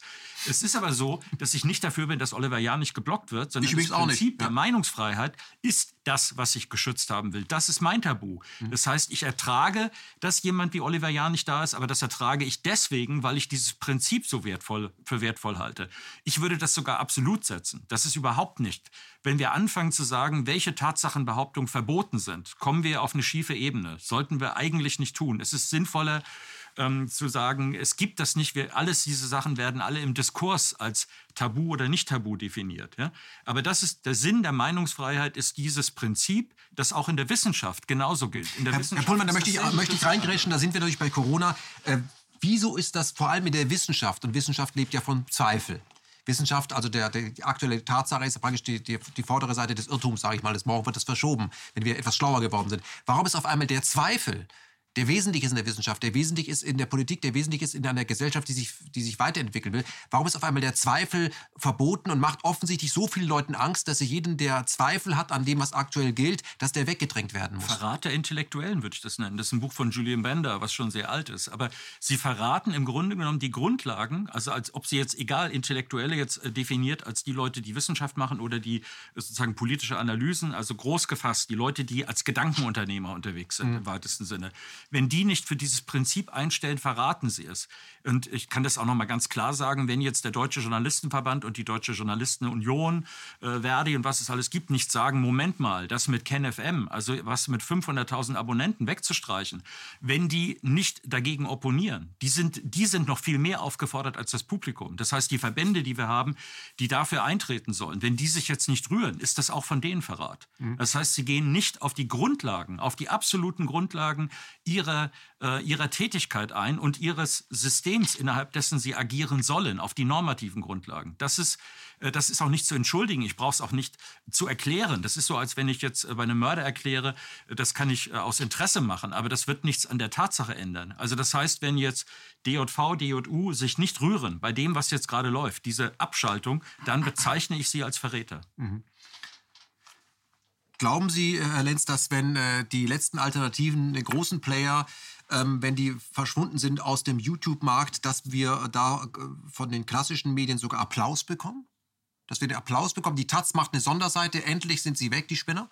Wird das so aussehen? So in der Art, ja. Da wird es dann eine Wahrheitsseite geben. Das ist ja die leider in den letzten Jahrzehnten immer schlechter gewordene Satire-Seite mhm. ähm, der Taz. Ähm, wo einmal Wiglaf Drosten muss man bei Christian Drosten immer denken, ja. Wiegler ist leider gestorben vor, glaube zwei Jahren. Ähm, wie dem auch sei. Also äh, all die Stärken sind weg. Und tatsächlich hat Einzug gehalten ein neofaschistischer Stil. Das, es gibt keine andere Bezeichnung mehr dafür. Man kann auch jede andere äh, Form, jeden anderen Begriff da noch anbringen, je nach Gusto. Das sind alles einfach, ähm, ähm, ist einfach absolut unerträglich, was beispielsweise in der Tageszeitung Taz gegenwärtig passiert. Da ist es besonders augenfällig, weil der Anspruch eben mal ein ganz anderer war. Der Anspruch war ein basisdemokratischer, war sozusagen eines aufklärerischen äh, Aufbruchs, durchaus auch Diskussionen aller Positionen, also eine sozusagen auch Moderierung linker Positionen, ähm, die sozusagen nicht mehr monolithisch äh, durchgedrückt werden sollten, sondern so über einen Prozess. Das findet aber übrigens nicht statt. Und da scheint mir ähm, wirklich wichtig, nochmal zu ergänzen zu Herrn Pullmann und Herrn Kaiser. Das, sind, das ist kein linkes Projekt und das sind auch keine Linken, die das jetzt gerade machen. Wissen das die Abonnenten? Die Linken gibt es quasi nicht mehr. Die organisierte Linke gibt es nicht mehr, die wurde, die wurde aufgerieben. Es gibt natürlich noch linke Positionen, die sind im Wesentlichen daran zu beschreiben, dass es um den sozialen Ausgleich geht. Ähm, was hier noch stattfindet, ist im Grunde äh, ein buntes Feuerwerk, ähm, das aber leider auch nicht, oftmals nicht mal hübsch anzuschauen ist. Also es werden immer wieder Rechte ähm, sozusagen eingefordert, die im Grunde schon da sind. Also Privilegierte fordern dann dieses und jenes Recht. Wenn es dann wirklich mal darum geht, ähm, ist man verschwunden, wie im Dannenröder Forst. Oder ähm, jetzt leben wir, müssen wir leben unter dem rigidesten Grenzregime der Menschheitsgeschichte. Hm, das für uns gilt, wie auch für geflüchtete Menschen, für Besucher und so weiter, für alle. Ähm, und das ähm, Menschenrechts wie verfassungswidrig ist. Ähm, und da auf einmal hört man gar nichts mehr davon. Es gibt dann irgendwie so, so, so ein paar ähm, von den Regierungsstellen organisierte Demonstrationen. Ähm, ja gut, das ähm, sind dann aber auch mal so Themen, die können, denen können sich im Grunde dann schon auch alle anschließen. Und es fragt sich dann, im, im, Grunde überhaupt gar nicht mehr, was damit gewollt ist. Das ist sozusagen tatsächlich, äh, trägt nicht nur mehr nur Züge von Fassadendemokratie, leider es ist ja gegenwärtig alles noch viel schlimmer. Es ist ja so, wir haben ja gar nicht mehr das übliche Gemecker gerade zu machen, sondern es ist, sind ähm, im Grunde dystopische Zustände, die, die schon da sind. Mhm. Also das, wovor uns auch das liberale Hollywood immer wieder warnt, also sozusagen bei aller Kritik, ah, jetzt schon wieder so ein B-Film und so, aber das war doch das, was niemals passieren sollte. Mhm. So. Und wenn ich jetzt so Alarmismus und so zweite Welle, na, ich weiß nicht, äh, aber ich würde, wäre immer noch bereit zu sagen, ähm, na, wenn wir uns irgendwie irren, na gut, dann waren wir halt ein bisschen aufgeregt in der Zeit, in der die einfach ähm, das Grundgesetz äh, zum, zum Klopapier er, erklärt haben. Ähm, und dann, dann werden wir eben eine aufregende und sehr arbeitsame Zeit gehabt haben. Aber leider bewahrheitet sich das ja, dass die nicht zurück kehren wollen, zu, zumindest schon mal verfasst. Jetzt, jetzt würde ich behaupten, das ist eine Verschwörungstheorie, denn es geht um äh, Gesundheit, es geht um eine tödliche Krankheit, die uns alle abräumen wird. Und da muss man manchmal vorübergehend Teile des Grundgesetzes ähm, kassieren oder, äh, sage ich mal, ähm, kurz ähm, auf, äh, aufstellen, um Menschenleben zu retten. Denn Zitat auch von Intellektuellen an mich heran, jedes Leben zählt. Die sehe ich dann meistens ohne Maske vor der Tür eine rauchen. Ähm, was mich bei der äh, aktuellen Situation so ein bisschen irritiert, ist das falsche Wort, aber äh, wütend macht, ist auch, wie schnell das geht. Also wie wir dieses Land innerhalb von wenigen Monaten dahingehend sehen, dass es normal ist, dass die Bundeswehr in den Städten herumrennt oder an Kindergärten ist, wie die Bildzeitung äh, eine Idee des, äh, aus, aus, aus Baden-Württemberg publiziert, ohne dass es einen Aufschrei gibt, nämlich dass man innerhalb von zwei Wochen zum Hilfssheriff werden kann, eine Uniform tragen wie ein Polizist und bewaffnet durch die Gegend äh, gehen kann, äh, wie es bei die Stadt Essen offiziell auf ihrer Seite dazu auffordert, andere Menschen, die sich nicht an die Maßnahmen halten, die ziemlich willkürlich sind, zu denunzieren und dass ähm, man in Dortmund noch mit Maske essen darf, von der Wurst abbeißen wieder drauf und dass das alles Applaus bekommt. Ähm, was ist los in diesem Land, dass das so schnell ging? Also die, diese neue Normalität, hat die vielleicht mit der alten Normalität zu tun, wo wir über viele Jahre akzeptiert haben, dass ständig Dinge passieren, die total ungerecht sind, aber wir haben sie einfach akzeptiert, wir haben uns rausgehalten, wir haben uns rausgehalten aus Guantanamo, wir haben uns rausgehalten aus Snowden in Moskau, wir haben uns rausgehalten aus Folter an Assange, wir haben uns rausgehalten unter 7-Eleven wird nicht, äh, 9-11, sorry, wird nicht, ist das, haben wir das schon so verinnerlicht, dass wir uns eigentlich äh, nicht wundern dürfen, dass das so reibungslos es klappt? Weil wir waren die ganze Zeit schon in so einem Bücklinggang. Also ich glaube, das ist ein schleichender Prozess auch wieder gewesen. Das hat man ja nicht von jetzt auf gleich gemacht. Das kam in, in Schritten. Also erstmal äh, zur Taz ganz klar, das ist ein Etikettenschwindel inzwischen. Ne? Also genau wie Spiegel und Süddeutsche auch. Das heißt also, wer beim Spiegel denkt, das, ist, das sind gut recherchierte Geschichten, weil er sich noch irgendwie an die 80er Jahre erinnert, wo dann ein Politiker sagt, das ist aber anders so und dann, dann, dann holt er den großen Aktenstapel raus und sagen, so, dann reden wir nochmal drüber. Die Zeiten sind vorbei. Das ist Stefan Aust vorbei. Ja, ja das, das, das ist, solche Geschichten gibt es da nicht mehr. Und die Taz ist auch nicht links. Also das, äh, genau, also da werkelt eine, eine Neomaschine, also eine neoliberale Maschine äh, unten drunter, steht nur noch Taz oben drauf. Die hat sich verändert wie die Grünen. Ja, das ist ein Etikettenschwindel. Genau ja. wie wenn ich wie, ich sage ja immer, wenn ich einen Fernseher kaufe, der jetzt Grundig heißt, dann weiß ich auch, dass es kein Fernseher mehr, der hier uns zusammengeschraubt wird, der kommt aus, aus Fernost.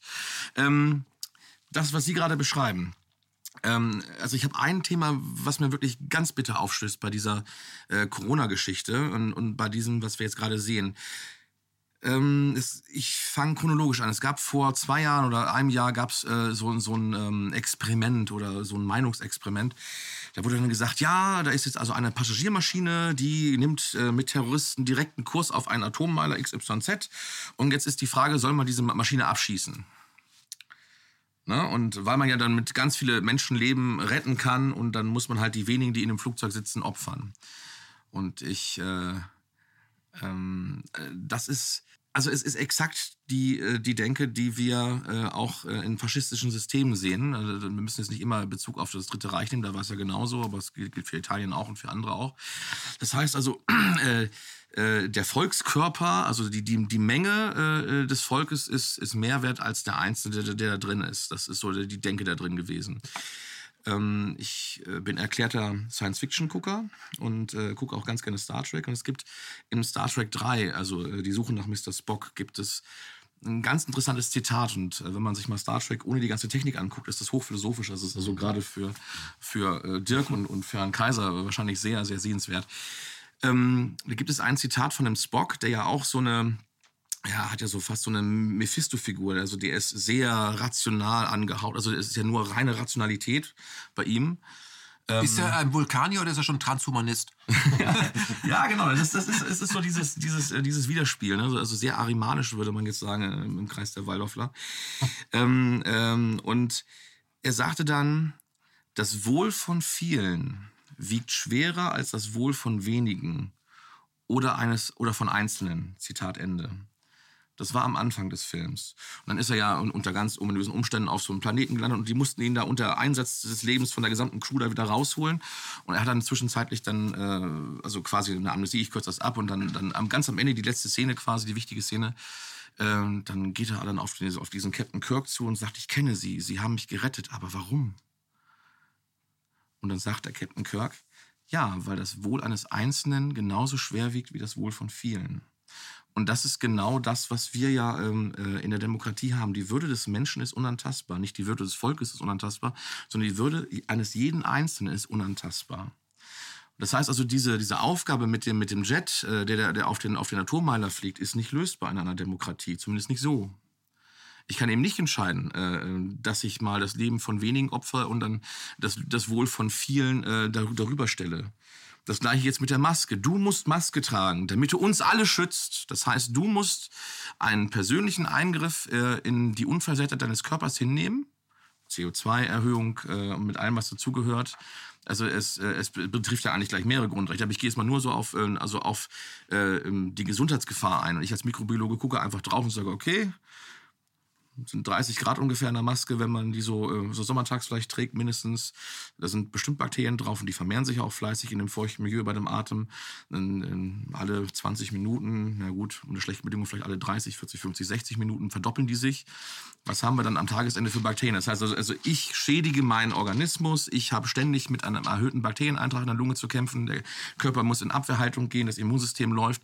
Ich muss nicht vielleicht deswegen krank werden, aber vielleicht aufgrund dessen, weil das Immunsystem stark belastet ist, habe ich dann irgendwelche anderen Wehwehchen.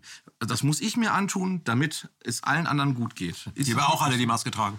Ja, ja, genau. Äh, das, das ist also das Gegenteil auch von dem Seuchenrecht, was wir haben. Also da geht es ja darum, also wirklich die, diejenigen, die betroffen sind, also die jetzt meinetwegen mit Ebola irgendwie aus, äh, aus Afrika hierher kommen, dann halt zu, zu, separieren, damit sie halt die anderen nicht anstecken können. Stattdessen äh, äh nehme ich jetzt alle in Geiselhaft und die müssen sich jetzt alle irgendwie separieren. Das ist, äh, ist nicht Sinn der ganzen Sache. Das heißt, also, es ist was anderes, was dahinter steht. Ich würde das inzwischen auch als ähm, obskuren, kultischen Vorgang beschreiben, ähm, der auch durchaus insinuiert ist. Der ist gewollt. Aber ja. das wäre sozusagen. Vor allen Dingen, äh, vor allen Dingen, wir wissen ja inzwischen alle, dass diese Masken, selbst das, das sagt ja sogar Herr Drosten und das, das also eigentlich alle aus dieser Führungsriege haben es schon selbst gesagt, diese normalen Stoffmasken sind wirkungslos. Herr Fiedler, ich möchte, so, ich möchte. Äh, also das heißt, also ich müsste es jetzt. um etwas anderes. Genau, das also da, da ist eine andere Funktion dahinter. Also ich müsste die Leute mit äh, mit Atemschutzmasken wie von der Feuerwehr äh, äh, durch die Gegend laufen lassen mit ABC-Schutzfilter. Dann hätte es eine Wirkung. Ähm, also ich sage immer in meinem Bekanntenkreis, Leute, also diese Maske ist wirkungslos. Wenn ihr mich irgendwann mal mit einer ABC-Schutzmaske laufen seht, und ich bin sicherlich Maskenmuffel, dann würde ich aber die Beine in die Hand nehmen. Also, also ähm, ähm, ich möchte mal etwas in die Runde werfen, wo man sich vielleicht äh, die Frage stellen kann, ob A mit B zu tun hat. Dass diejenigen, die von uns den Masken, den, den Maskenzwang durchsetzen, das von uns verlangen und uns dazu gebracht haben, dass wir uns gegenseitig wie Blockwarte benehmen und sagen, du hast aber keine Maske auf und die Leute wirklich heranrennen. Äh, diejenigen, das von uns verlangen, ähm, das sind ja Menschen, die unter, seit Jahren auch unter Fraktionszwang leiden. Ähm, hat das was miteinander zu tun, dass die gelernt haben, stromlinienförmig zu denken? Weil Fraktionszwang ist ja, man schließt sich einer einzelnen, nicht, man, seine einzelne Meinung spielt keine Rolle, sondern was der Fraktionsführer sagt, das wird unterschrieben. Und deswegen, wenn wir Fraktionszwang können, dann könnt ihr auch Maskenzwang. Hat das was miteinander zu tun? Ja, man hat ja keinen Nutzen davon, jetzt da abzuweichen. Es äh, ist ja auch für die Politiker, aber auch für die normalen Bürger, äh, gibt es ja nur einen Nutzen darin, dieses Regime anzuerkennen. Man kann sich gut fühlen, man ist solidarisch, man wird eben nicht verfolgt oder nicht eben drangsaliert. Äh, der, äh, der Lohn dessen, sich da irgendwie querzustellen, ist so gering, da muss man schon ein extremer Idealist sein. Ich glaube, die werden wir bei den Politikern auch am wenigsten finden. Und äh, ja.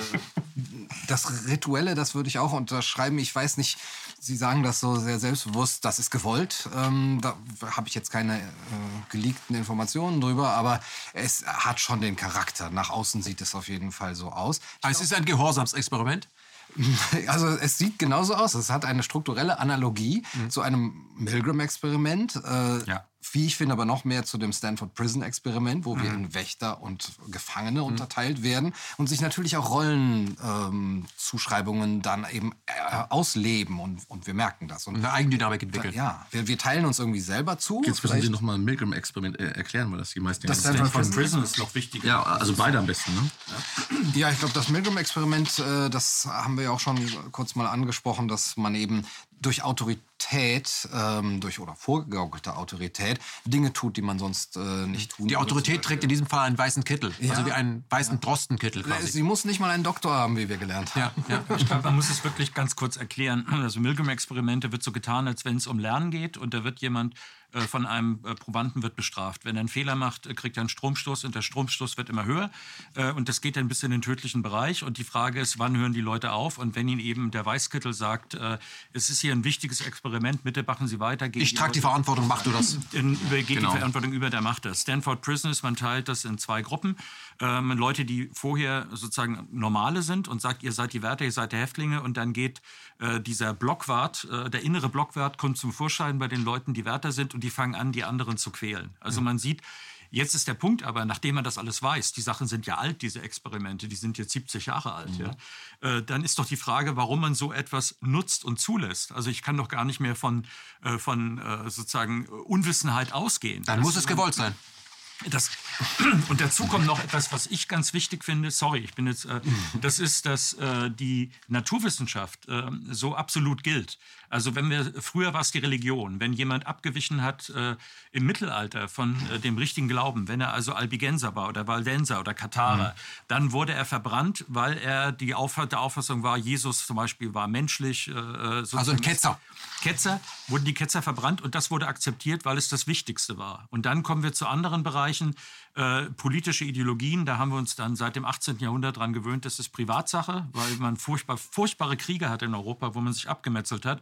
Und dann kommt die Naturwissenschaft und wir sollten uns erinnern an die Zeit zwischen 1890, 1920, 1930 wo eben die Vorstellung war, wo die Nazis mit einer trivialbiologistischen Variante kamen, aber ganz viele andere auch. Es war quasi das naturwissenschaftliche Weltbild. Ja. Man hat jetzt verstanden, es geht um Zuchtwahl. Es geht Eugenik. Um Eugenik. Äh, und das war das Modernste. Das war die Moderne. Die anderen waren, die Katholiken waren die Alten, die da sagten mit Menschenbild, Christliches. Das war von gestern und jetzt kommt die neue Zeit, die sozusagen mit ihrem Menschenbild durchsetzt. Und wir vergessen, dass diese Naturwissenschaft genauso geprägt ist von äh, sozusagen philosophischen oder auch ideologischen Grundlagen. Ich sage mal nur ein Beispiel. Erst vor 20, 30 Jahren haben die Biologen nach Jahrhunderten, wo sie bemerkt haben, dass zwei männliche Tiere miteinander kämpfen und der Stärkere sich fortpflanzt, haben sie es bemerkt, ah ja, aber entscheidend tut das Weibchen, ob es den Stärkeren ranlässt. Mhm. Das hat lange nicht funktioniert, weil die Leute, die es beobachten, sind Männchen gewesen. Und, ja, und das nächste ist, äh, wir haben seit Margulis, wissen wir, dass in der Natur kooperative Verfahren sind, nicht nur Konkurrenz. Das Konkurrenzdenken ist auch das sozusagen in dem Machtdenken mit drin. Also Also der, der Stärkste setzt sich durch. Und ich bin oben, ich habe mich durchgesetzt, also ist das auch gut, dass ich mich durchgesetzt habe. Und das, darauf kann man jetzt zugreifen, auf diese naturwissenschaftlichen Kult, so würde ich das nennen. Mhm. Es ist gefährlich, es sind Viren, da kann man doch gar keine andere Ansicht haben. Mhm. Und deswegen das ist die Mathematik. Im Bewusstsein, dass sie rechtmäßig jetzt alle diese Sachen brechen, also Leute abräumen, dafür sorgen, es gibt Diskussionen, muss man überhaupt mit Covidioten noch reden? Also das sind solche, alles wird außer Kraft gesetzt, was vorher an Regeln war, weil man ja eine so sichere Grundlage hat, dass man von diesem erhöhten Standpunkt aus alles, was in den Niederungen sich abseits bewegt, die sind ungebildet. Das ist, äh, geht nicht mehr um, äh, um äh, zum Beispiel er argumentiert mit der Verfassung, ja, das ist dann alles weg, weil das ist ja, hier geht es ja um Menschenleben, hier geht es um die Gesundheit von allen. Und dann hat man dann hat man sozusagen etwas in der Hand, von dem, auf einen sicheren Punkt, von dem aus das Universum rausgehebelt werden kann, hat aber zum Teil furchtbare Konsequenzen. Ich sage, ein Beispiel ist, haben, ich habe das gerade gesehen von jemandem, der kannte eines der Kinder, das mit Maske ums Leben gekommen ist, wo jetzt darüber gestritten wird. Wir erfahren aber darüber nichts in den Medien, weil das eine kritische Sache wäre. In Dänemark gab es einen großen Versuch, 6000 Leute in zwei Gruppen geteilt, die einen mit, die anderen ohne. Äh, und das Ergebnis ist in drei großen wissenschaftlichen Publikationen, den wichtigsten medizinischen, nicht veröffentlicht worden, weil es offenbar nicht zu den Maßnahmen passt, die wir jetzt alle haben. Dänemark ist das einzige skandinavische Land mit Maske dabei. Ich will auch gar nicht auf die Maske, sondern auf diesen Funktion, dass man sich verabschiedet davon, dass das abgestimmt werden muss und dass das im Parlament vom Parlament abgestimmt werden muss. Wir haben einen Maßnahmenstaat eingeführt, der, das, wo wir das akzeptieren. Und weil, der auch noch bis okay. auf die Ebene der Körperlichkeit ins, äh, einbricht. Mhm.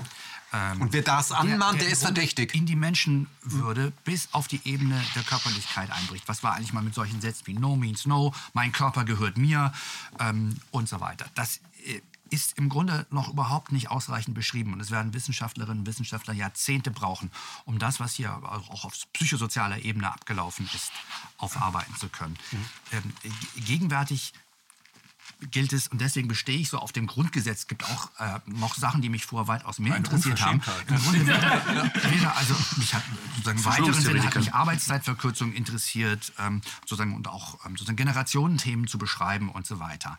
Ähm, sag, sag alles ab war ein Titel einer Anthologie.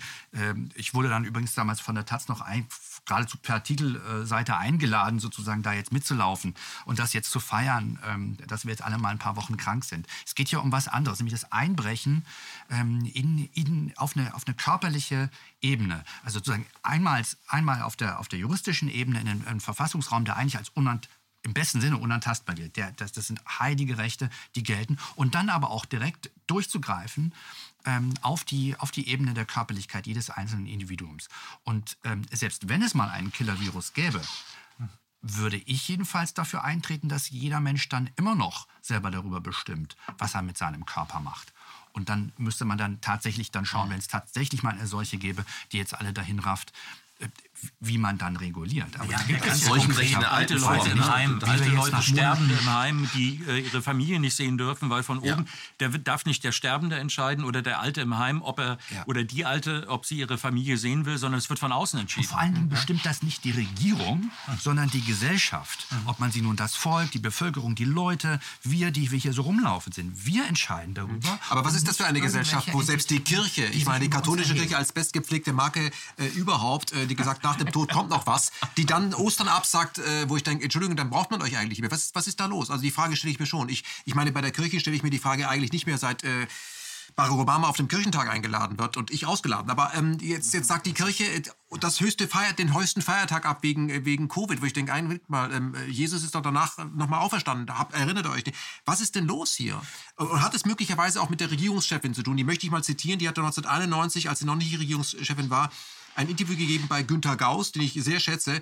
Und da hat sie dann äh, gesagt, sie hat ein tiefes Misstrauen gegenüber basisdemokratischer Bewegungen. Vielleicht habe ich da ein autoritäres Verhalten in mir. Ja, das hat sie selbst gesagt. Ich glaube, das ist so. Ja. Ähm, warum lassen wir uns das gefallen? Hat es vielleicht damit zu tun, dass man uns über die letzten Jahrzehnte daran ge äh, gewöhnt hat, dass es für alles letztendlich, da sind wir überflüssig als Wähler, wir sind nur noch Kunden, wie Willy Wimmer das sagen würde. Es gibt für alles Experten und die sitzen in Brüssel. Und das hat so gut geklappt, das klappt jetzt auch noch mit dem Grundgesetz. Einfach alles abgeben.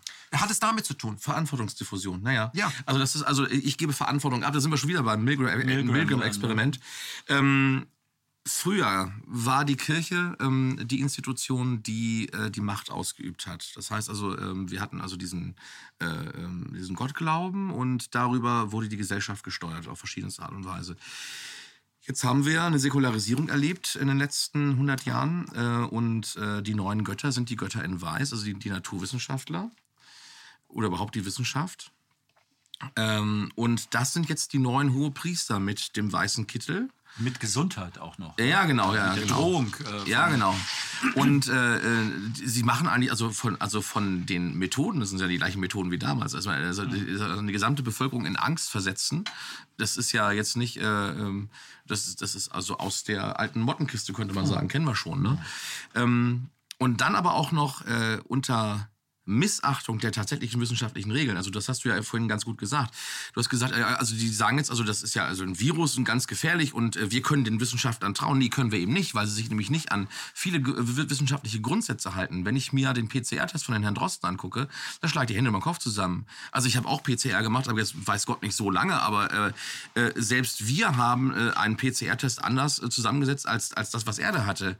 Also es ist übrigens auch bei der, äh, bei der neuen Sendung von äh, Oval Meter, wie heißt das ja, das ist dieser außerparlamentarische Corona-Ausschuss, ja. Ausschuss.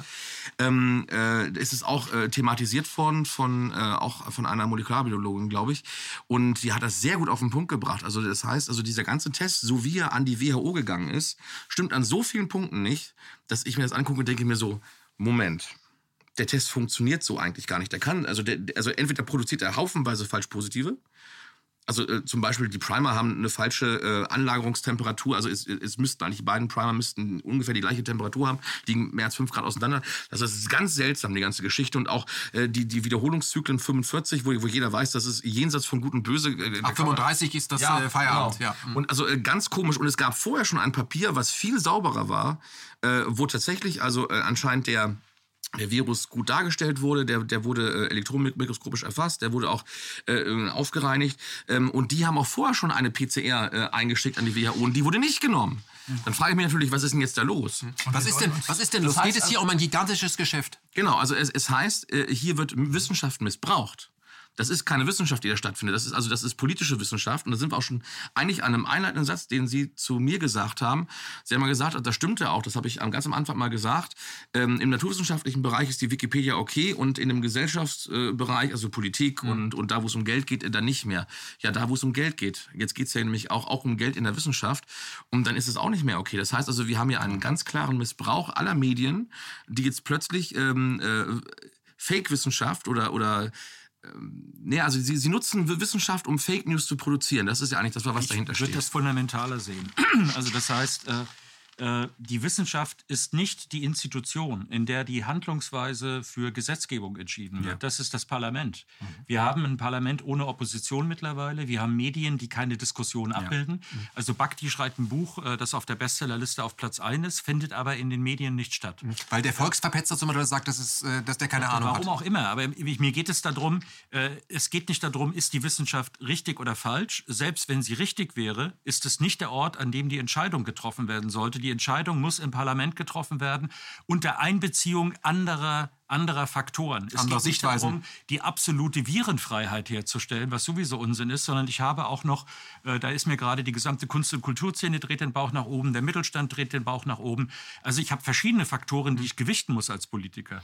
Auch noch mal zu dem Beispiel mit dem Flugzeug. Das ist ein klassisches philosophisches Dilemma. Egal was du tust, du wirst es bereuen. Ja, genau. Und das ist, äh, wir sind aber auf ganz anderen Bereichen hier. Also das ist so, ist ein solche Dilemmas werden gerne ne? konstruiert von Leuten, wenn sie zum Beispiel Folter einführen im Staat. Kommen Sie mit solchen Beispielen. Also da haben wir jemand, Ja. der macht eine Bombe unter das Stadion und dann habe ich den Täter gefunden und er will nicht aussagen, bist du dafür, dass ich ihn foltere oder nicht? Ich mache solche Gedankenkonstrukte, damit rauskommt, ja, Folter. Hm. Und nachher sind 500 Leute in Erdlöchern und werden gefoltert, weil sie eine Bandzeitung gemacht haben. Das ist das, was dabei rauskommt. Also hier, Oder wir beide, äh, erinnerst du dich, wir, wir beide, Entschuldigung, äh, wir sollen ja streiten, also los. Ja, genau, wir, wir streiten uns da gar nicht. Also, ich wollte das nur ergänzen. Wir, wir beide ähm, ähm, stehen auf gegen Foltergefängnisse in Israel. Also das war Anlage 1391 nur als Stichwort. Und dann haben wir jetzt natürlich die übliche Fra Fraktion, die sich dagegen wehrt und sagt dann, ja, das sind ja die Sicherheitskräfte, die, äh, die schützen ja die Israelis vor den äh, Terroristen. Selbst wenn ich das als wahr annehme, diese Aussage, heißt das dann, ach, Terroristen darf man foltern, das ist ja ganz was Neues. Also das ist jetzt okay, also wenn man die voll, aber äh, also die, die, äh, also die normalen Bürger nicht, aber wenn das ein Terrorist ist, dann darf ich den foltern. Nur wer bestimmt, ob es ein Terrorist ist, das ist ja die Frage. Ab wo beginnt Terrorismus? Ja, auch, ja, aber das, also Glauben das Sie- heißt, also glauben selbst Sie- wenn es so wäre, also äh, natürlich nicht. Das heißt, also die Würde des Menschen ist unantastbar und, und das, das ist das ist ja ein ähm, das ist ja ein christliches Recht und das ist ja auch äh, äh, äh, also dann frage ich mich mal, äh, ja, wie ist denn das jetzt äh, in, in, der, in der jüdischen Gesellschaft? Ist es da anders? Nein, es ist genauso. Wir sind ja quasi nichts weiter als, als eine jüdische Sekte als Christen, würde, würde man äh, also ganz salopp sagen. Ne? Also wir haben eine gemeinsame ku- kulturelle Vergangenheit und wir haben auch die gleichen Normen. Äh, und äh, selbstverständlich ist das nicht der okay. Menschenrechte jedenfalls. Und in einem, in einem Ja, Moment, klar. in dem ähm, die, die Weltbevölkerung ähm, äh, quasi in Foltermaßnahmen zugespitzt und in Geiselhaft genommen werden soll, ähm, um ein Programm durchzuziehen, das wir noch nicht kennen, um ähm, ja, die seit längerem dreuenden, im Grunde seit fünf Jahrzehnten stattfindende Krise äh, dieser Produktionsweise zu überlagern und wir daran offenbar nicht ähm, äh, mitdiskutieren sollen, wie wir, es, wie wir denn unsere Zukunft gestalten wollen, die unserer Kinder und die der, die der Menschheit, also sozusagen tatsächlich mal die Schwarmintelligenz in Anschlag zu bringen und das Wissen abzurufen und eine Debatte im Kleinen, wie zum Beispiel in Nuit debout in Frankreich, stattfinden zu lassen, wo ähm, Macron und Konsorten also direkt haben reinkloppen lassen, volle Möhre, wie dann bei den ähm, äh, gelben Westen, äh, Gelbwesten geschehen später und so weiter. Und jetzt auch wie bei der Demokratie- und Verfassungsbewegung in der Bundesrepublik, wo Hunderttausende und Millionen sich in Berlin friedlich versammelt haben. Ähm, Alles Gefährder. Also ein, ähm, eine Krisenerscheinung zum einen, ökonomischer Art, sozialer Art, sozialpsychologischer Art, ähm, auch eine Verfassungskrise, die stattfindet. Glücklicherweise keine fundamentale Gesundheitskrise. Das ist die gute Nachricht dabei. Ähm, und leider ist es noch viel schlimmer. Ähm, es ist auch ähm, eine Krise dessen, wie wir ja, uns körperlich, individuell, ist eine große Krise des Liberalismus und überhaupt des Westens insgesamt. Aber Herr, Herr Lenz, ich möchte jetzt mal hier als wäre mir darauf hinzuweisen, Michel Foucault ähm, und beispielsweise auch der Mitherausgeber, äh, Mitherausgeber unserer Wochenzeitung Demokratischer Widerstand, Professor Giorgio Agamben, forschen daran seit Jahrzehnten und schreiben zur Biopolitik oder Biopouvoir auf Französisch, also sozusagen die äh, Inanschlagnahme des, des Körpers, der Körperlichkeit äh, der Menschen für Machtzwecke. Ja. Und zwar in einem indirekten äh, Maße. Also wenn mich jemand einfach am Schlawittchen packt und rumwirft, das ist sozusagen der, das ist der klassische das ist Gewalt. Ähm, davon nimmt er die, die, das Merkel-Kabinett ja im Moment übrigens auch keinen Abstand und in, insbesondere in Berlin ist es also absolut unmöglich, was hier geschieht. War bis vor einem halben Jahr nicht vorstellbar, dass sowas in Mitteleuropa nochmal passieren würde. Ähm, Das gleiche wie in Frankreich, wie Sie es gerade erwähnt haben. Ja. aber der, leider ist es immer dann noch viel schlimmer, weil sozusagen der, der Einbruch auf die Ebene der Körperlichkeit äh, bahnt tatsächlich dann einen Weg in den Transhumanismus und vor allen Dingen in Formen, wie wir, wie wir sie nicht, wahrscheinlich, wie, wie wir sie nicht wollen können. Ich möchte, ich möchte mich bedanken für das äh, Wort Transhumanismus. Ähm, können wir gleich vielleicht auch erklären, Herr Pohlmann, Sie können es vielleicht machen und vielleicht mal eine These in den Raum stellen. Ähm, aus der Sicht eines ähm, Aber wichtiger Punkt. Elitären zum Beispiel. Ich sage, okay, wir haben sieben Milliarden Menschen und wenn die wüssten, wie schlimm es um diesen Planeten steht, aufgrund unserer Produktionsweise, der Planet wird kollabieren, wir müssen das gesamte System herunterfahren. Wenn wir versuchen jetzt aber äh, würden, das äh, zu predigen, da wird jeder Staat sagen, ja, ihr wollt unseren Aufstieg behindern, es würde ein riesiges äh, Chaos entstehen, aber es ist wie eine Titanic, der Eisberg liegt vor uns, wir müssen versuchen, den Aufschlag, der kommen wird, irgendwie abzufedern. Aus diesem Grund müssen wir das gesamte System runterfahren. Wie kriegen wir das hin, fragen sich die Eliten, wie kriegen wir den Great Reset hin? Wir müssen Angst verbreiten mit einem Virus, der ganz ungefährlich ist, dann fahren wir alles runter und dann freezen das mal ein und später werden uns die Überlebenden dankbar sein, sonst wäre es noch viel schlimmer gekommen. Herr Pohlmann. Ja. Ist, das, glaube, ist da was dran? äh, Das weiß ich nicht. Äh, Das ist äh, möglicherweise, ich würde sagen, das nächstliegende, äh, was, was ich beobachten kann, ist das, was Herr Lenz gesagt hat. Nämlich, dass wir es ja mit einem System zu tun haben, das immer eine klare Schichtung von unten nach oben hat. Und diese Eliten in Silicon Valley sind, das sind die Anhänger des Transhumanismus. Die sehen sich also auch als eine Avantgarde, also als eine gesellschaftliche, wissenschaftliche, äh, politische Avantgarde. Und dadurch, dass sie in der Lage sind, was wir ja gerade erleben, ist sowas, dass wir so eine Art Oligarchenherrschaft haben. Also das heißt, nicht die WHO entscheidet darüber, wie Impfstoffe aussehen, sondern in Wirklichkeit Bill Gates. Ja, der hat sein Geld äh, dadurch verdient, dass er dass er keine Einkommensteuer bezahlt hat mit Microsoft und die Welt überflutet hat mit einem schlechten Betriebssystem. Und mit Viren. nimmt er jetzt und sagt, äh, er ist jetzt Philanthrop und äh, das nutzt er jetzt, um die, ähm, um, um, die Welt zu retten vor den Krankheiten und zwar nach seinen Ideen. Gibt es sehr ganz unterschiedliche, also ob man impft mhm. oder ob man sagt, Wasserversorgung und, und Sanitär ist ganz wichtig, wissen wir aus der europäischen Geschichte. wir hatten ja. Cholera in München noch 1870, ist durch die durch Kanalisation abgeschafft worden, ja. nicht durch die Impfung. Ja? Also all diese Sachen. Wir haben eine Oligarchenherrschaft. Mhm. Elon Musk macht jetzt äh, Weltraumfahrt und das wird beklatscht. Also die drei Leute, die in diesem System in der Lage waren, sich das Geld zu holen, machen die Entscheidung. Und das ist die Logik, die da drin steckt. Ich brauche gar keinen Dr. No, ja, sondern die möchten eigentlich ihr System, das ist das, was Klaus Schwab jetzt macht mit, äh, mit dem Great Reset, er möchte das noch weiter optimieren.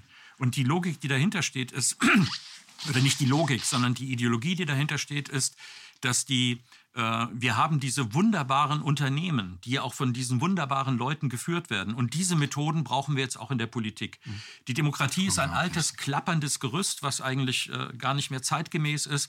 Und wir brauchen jetzt sozusagen diese modernen Management-Sachen. Und deswegen, äh, und das, dafür wird alles besser. Ich mhm. habe das selber erlebt. Ich hatte mit dem Special Assistant für den CIA-Chef Casey, mit dem hatte ich interviewt für meinen Film ähm, über die schwedische U-Boot-Affäre, also äh, Täuschung die Methode Reagan. Ähm, und der sagte mir dann, ja, ich bin jetzt für Bill Gates arbeite ich. Und dann entwarf er das Bild einer neuen, wunderbaren Zukunft. Eigentlich sind alle Sachen, es ist ja alles auf dem richtigen Weg. Man müsste nur eben das beschleunigen. Kapitalismus vollkommen freien Lauf lassen. Das, und dann wird alles verschwinden. Ich sehe diese okay. Rhetorik nicht bei Klaus Schwab und beim Weltwirtschaftsforum. Die sprechen davon, der Kapitalismus hat sich heiß gelaufen, es geht nicht mit dem linearen Wachstum so weiter. Wir brauchen eine Kreislaufwirtschaft, wir brauchen vor allem Nachhaltigkeit. Ja, wird da ganz groß geschrieben. Das sind Worte erstmal, ne? aber die reden genauso wie ein guter Grüner in den 80er Jahren. Äh, wir müssen jetzt äh, die Krise, die, die Corona-Pandemie dazu nutzen, einzusehen, dass unsere alten Systeme, Kapitalismus, kapitalistischen Systeme, das sagen die so, nicht mehr weiter funktionieren. Sogar den Neoliberalismus kritisiert. Ja. Ja, ja. Das ist, das ist aber kein, das ist ein Scheinwiderspruch, würde ich sagen, weil die wirklichen Verhältnisse, um die es geht, also ob wir, wer denn die Entscheidung trifft. Wir haben jetzt sozusagen, worauf ich ja hinweisen wollte, ist eine Verlagerung der Entscheidung in eine obere Elite. Also das heißt, es gibt nicht mehr diese Idee, äh, wir werden alle informiert und dann äh, haben wir Abstimmung und dann haben wir Wahlen von mir aus auch, ja. Aber wir sind, wir sind diejenigen, nicht, also Richtig. nicht das Volk ist der Souverän, sondern es gibt eine neue Kaste, sozusagen, das ist die in den 50er Jahren die Vorstellung von Technokraten und die werden jetzt alles benutzen. Also wir haben ja das Thema Klimaerwärmung, was auch von denen, die sagen, wir haben jetzt, also das ist ein ganz wichtiges Thema und wir werden euch die Lösung geben. Das Exakt. heißt, das Gleiche, was wir jetzt bei Covid-19 haben, wird auch mit dem Thema Klimaerwärmung, wo Sie beide, glaube ich, eine völlig andere Ansicht haben als ich dazu, aber das wird genutzt werden in dieser Ebene. Und das ist aber alles eine Lackierung. Das heißt, es ist das erneute Versprechen, so wie der Neoliberalismus uns versprochen hat. Ich nehme jetzt mal das Beispiel ähm, äh, England oder Chile, wo die gesagt haben, wir haben hier schlechte Verhältnisse und in dem Moment, wo alles privat ist, wird das wunderbar. Wir rechnen glorreiche Zeiten an. In Chile ist alles privatisiert worden und es sind keine glorreichen Zeiten angebrochen. Das Modell hat sich totgelaufen, weswegen Herr Schwab jetzt davon Abschied nimmt. Aber er kommt jetzt mit der neuen Verheißung, dass wenn diese neue Art von äh, sozusagen Superkapitalismus, der jetzt auch noch ökologisch ist und solche großen Grafiken, wo man fünfmal draufklicken kann und die ganzen Netzdenken hat oder sowas. Es ändert nichts aber in den Entscheidungs, äh, Entscheidungsmerkmalen. Wir müssten als es bleibt ein Pyramidensystem. Ja, klar. ja wir ist kein Kapitalismus denken, mehr, wenn wir, den Leuten nichts Organisationen mehr haben, die sich hm. damit beschäftigen. Mhm. Es ist alles abgeräumt worden, was an organisierter Macht von unten kam. Ähm, und wir bräuchten, also wenn es von irgendwo kommt, wird es von unten weiterkommen. Aber das, ich verstehe das. Es ist auch richtig, was Sie sagen, mit dem, wie die jetzt, dass sie agieren als eigentlich Supergrüne. Mhm. Aber die Grünen sind ja mittlerweile auch Teil des Problems dabei, weil ja. sie das nicht mehr, hm. weil sie das nicht mehr abbilden. Herr Kaiser, können Sie mir vielleicht sagen, und die Frage geht an alle, aber Sie können damit einsteigen, wo Sie sagen, ja, das ist jetzt eine sehr verfahrene Situation, aber in dieser ähm, Ausgrenzungsgesellschaft, als neue Normalität, in dieser Tabugesellschaft, in dieser Covid-Krise, da steckt auch eine Riesenchance. Ja, diese Rhetorik ist immer sehr gefährlich, finde ich. Ne? Man, so wie Rahm Emanuel gesagt hat, ne? man sollte keine große Krise einfach so ungenutzt verstreichen lassen. Das müssen wir als Chance nutzen. Und dann fragt genau. man sich immer, äh, Chance für wen? Ähm, ich sehe das eben dann auch nicht äh, als, als neuen Turbokapitalismus, wenn die sagen, uns wird nichts mehr gehören, wir werden alles nur noch leihen. Ja? Oder äh, ja, eigentlich. Äh, Von wem? ja, ja, ja, genau. Also, und es wird zentralisiert sein, es wird planwirtschaftlich meines Erachtens, äh, ist das äh, diese Kreislaufwirtschaft, die auch wieder äh, diese erneuerbaren äh, Ressourcen dann äh, bevorzugt. Es wird auch eine Umverteilung, also die, die sprechen von einer Umverteilung, äh, das ja prinzipiell sind das ja alles gute Ideen erstmal, also auch globale Umverteilung.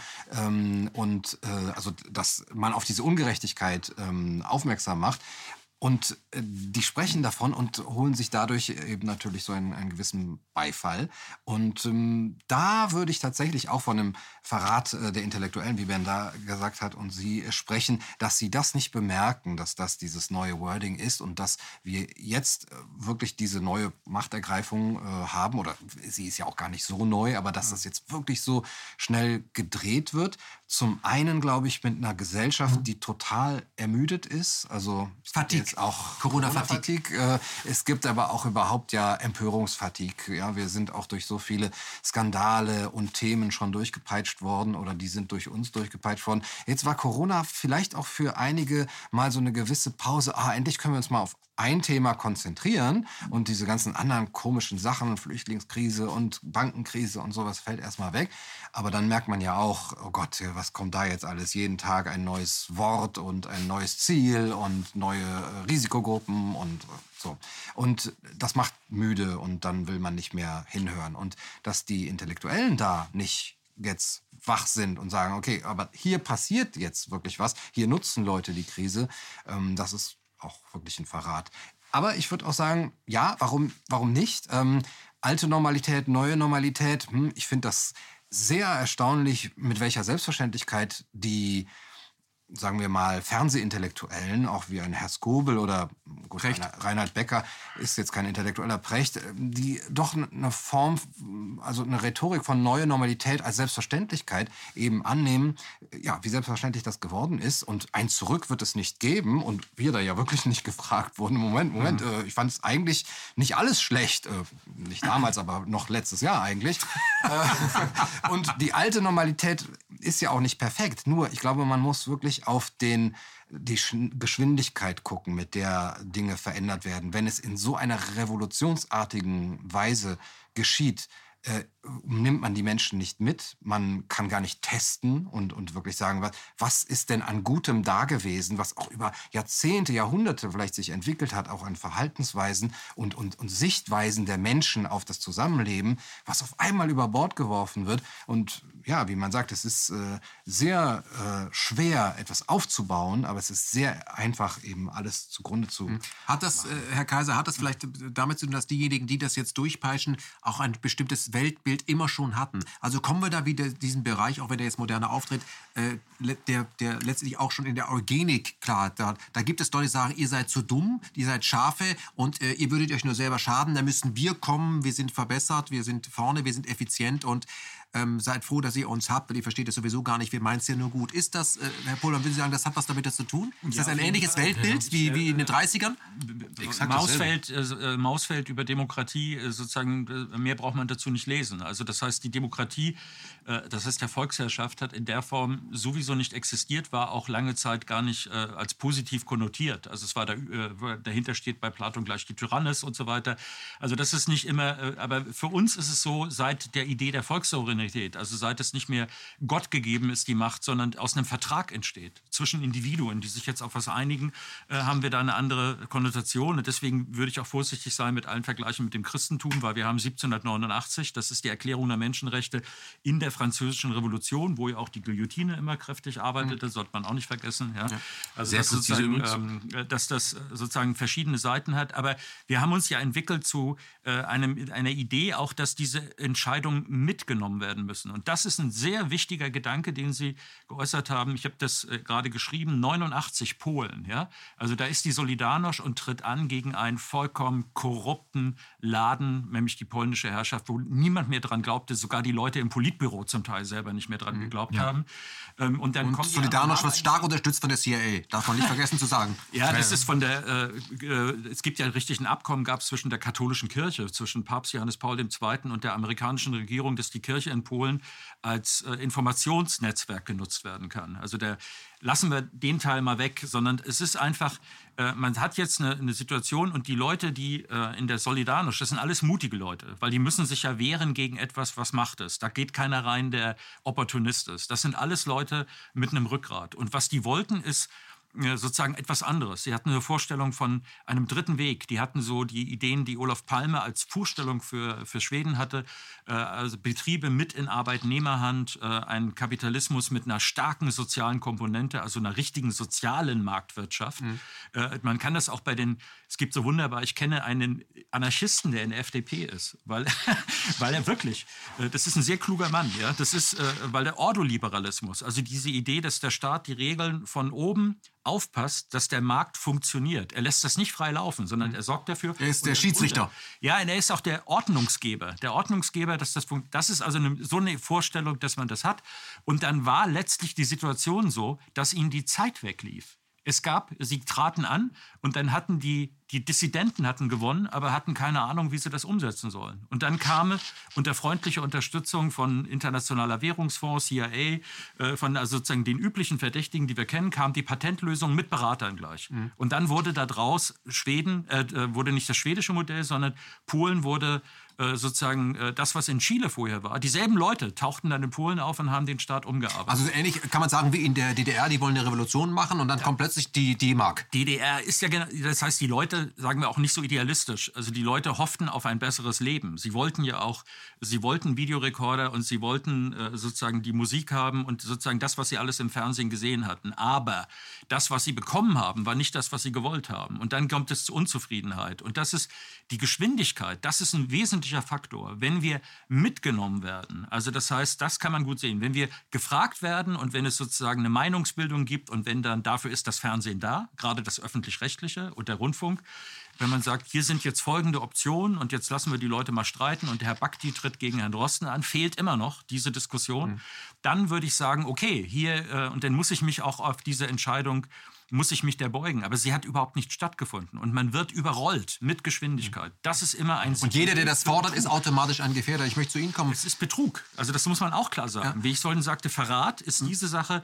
Betrug man, an der Demokratie. Wenn man, die, wenn man die Demokratie nicht nutzt, um zu einer Meinungsbildung nach einem Diskurs zu kommen, würde ich das als Betrug bezeichnen. Ja. Ich bezeichne es als Betrug. Äh, Herr Lenz, was passiert äh, oder was bleibt von einer Gesellschaft, von einer demokratischen Gesellschaft noch übrig, wenn die Kultur wegbricht? Ich meine, wir hatten die Ärzte bei den Tagesthemen. Ist es das?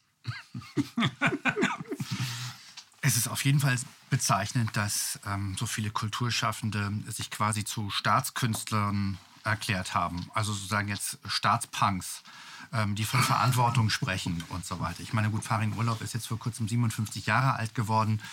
Ähm, vielleicht hätte er doch das eine andere Bier in seinem Leben mehr trinken sollen. Äh, besteht er immer darauf, dass er quasi straight edge ist, sei und so weiter. Lifestyle kann ja jeder so machen, wie er will. Darum geht es nicht. Es ist bei anderen Künstlern, die ähm, noch mehr Verantwortung hätten, ähm, tatsächlich auch mehr einen Auftrag hätten, ähm, wirklich bedrückend. Also dass äh, die Volksbühne am Rosa-Luxemburg-Platz in schlechten Händen ist seit einigen Jahren, ähm, das war bekannt, aber wie sich da verhalten wird, ist wirklich auch absurd. Das sind auch im Grunde lächerliche Fußnoten. Das, was wir erleben, ist ja tatsächlich die, die faktische Zerstörung der Demokratie mit der Aussetzung unserer Verfassung dem Grundgesetz. Ähm, und eine Revolution, äh, wollte ich noch gerne noch mal zur Begriffsklärung beitragen, findet eben nicht von oben statt. Also ähm, dann ist es keine Revolution, sondern ein Putsch, eine Invasion, eine feindliche Übernahme, whatever. Mhm. Ähm, seit zwölf Jahren beschäftige ich mich mit meinem Kollegen Hendrik Sodenkamp damit, was sozusagen die Schlussphase der neoliberalen Epoche, diese Form des sich marktradikalisierenden Kapitalismus unter Bedingungen, in denen zum Beispiel Eigentumsbildung gar nicht mehr möglich ist. Also in denen viele Prämissen und Versprechen einfach nicht mehr stattfinden können für die Leute. Für die, ähm, äh, das versuche ich abzubilden ähm, und eben auch in eine Debatte zu bringen mit den bescheidenen Mitteln, die ich dann so dafür habe. Es gab ein größeres Projekt auch mit Herrn Sodenkamp zusammen, das Kapitalismustribunal in, in Wien etwa, wo auch eine Buchpublikation rauskam, zur Revolution der ökonomischen Rechte. Wage ich zu erwähnen, weil es auch eine recht spezielle Publikation ist unter Mitwirkung verschiedener mit, äh, Wissenschaftler, die äh, den Versuch unternommen haben, eben die sich abzeichnenden Krise, bekannten Krisen dieser Produktionsweise ähm, einer öffentlichen Aushandlung, durchaus auch unter Hinzunahme von Experten, ähm, abbildbar zu machen, darüber eine Verhandlung über eine ökonomische Wirtschaftsrahmengesetzgebung ähm, tatsächlich erstmals in ja, eine, eine, eine gesellschaftliche Aushandlung zu bringen, solange es noch geht. Ähm, interessanterweise waren so Stiftungen wie Heinrich Böll, großer Name, und Rosa Luxemburg, bewundernswerter, großer Name, dann nicht mehr daran interessiert, sowas äh, wirklich bis zum Ende zu bringen mhm. und tatsächlich sozusagen etwas kodifiziert stehen zu haben. Wie könnten wir so aufgeschriebene Gesetzesvorschläge, wie könnten wir denn so etwas umsetzen auf regionaler, nationaler, europäischer weltweiter Ebene. Mhm. Besteht einfach kein Interesse dran und das Ergebnis äh, tritt dann äh, einige Jahre später auf. Die wollen das selber machen. Und die sind sozusagen die ähm, globalen Konzerne, die jetzt mehr oder weniger bereits verschmolzen sind mit staatlichen Entitäten. Das ist zumindest, und auch Gewerkschaften übrigens. Äh, DJV und DJU wurden erwähnt. Absolut absolut desaströs, mhm. äh, dass die sich weigern, Journalistinnen und Journalisten in dieser Situation, in der sie gebraucht, so sehr gebraucht werden wie seit 1945 nicht mehr in der Bundesrepublik, ähm, zu schützen. Die sind dazu da, Journalistinnen und Journalisten zu schützen. Gewerkschaften sind dazu da, Arbeiter zu Aber Anselm Lenz, was Sie hier beschreiben, nämlich dass äh, ausgegrenzt wird für jeden sichtbar und die da eigentlich die bezahlten Anwälte sind, die nehmen das hin und das ist für sie die neue Normalität. Ähm, wo endet denn das eigentlich? Also wie, wie weit kann man das noch steigern und was ist dann der Endpunkt?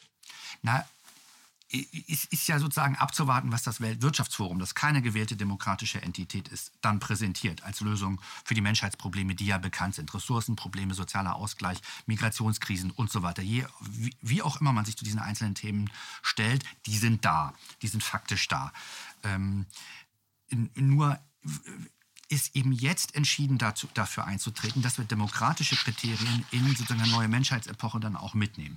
Also tatsächlich auch eine Rückkehr zur alten Normalität durchaus auch zu fordern, das ist übrigens auch im, im, Wort Revolution mit drin, also ein Zurückwälzen, ähm, also erreichte zivilisatorische Standards äh, zu schützen. Mhm. Und dann offen, demokratisch, republikanisch im besten Sinne darüber zu diskutieren, äh, welche Regularien wir uns geben wollen. Das ist sozusagen der demokratische Ansatz. Da sind wir natürlich bei einem ganz wichtigen äh, Punkt. Ganz wichtigen Punkt. Um, um, das tun zu können, bräuchte man ja ähm, demokratische Medien, wo wir uns alle treffen können. Welche Rolle ähm, spielen denn die Medien und also sollten sie spielen, welche spielen sie im Moment? Sind die Medien Ihrer Meinung nach auf einem guten Weg, weil sie gerade darüber nachdenken, was sie falsch machen?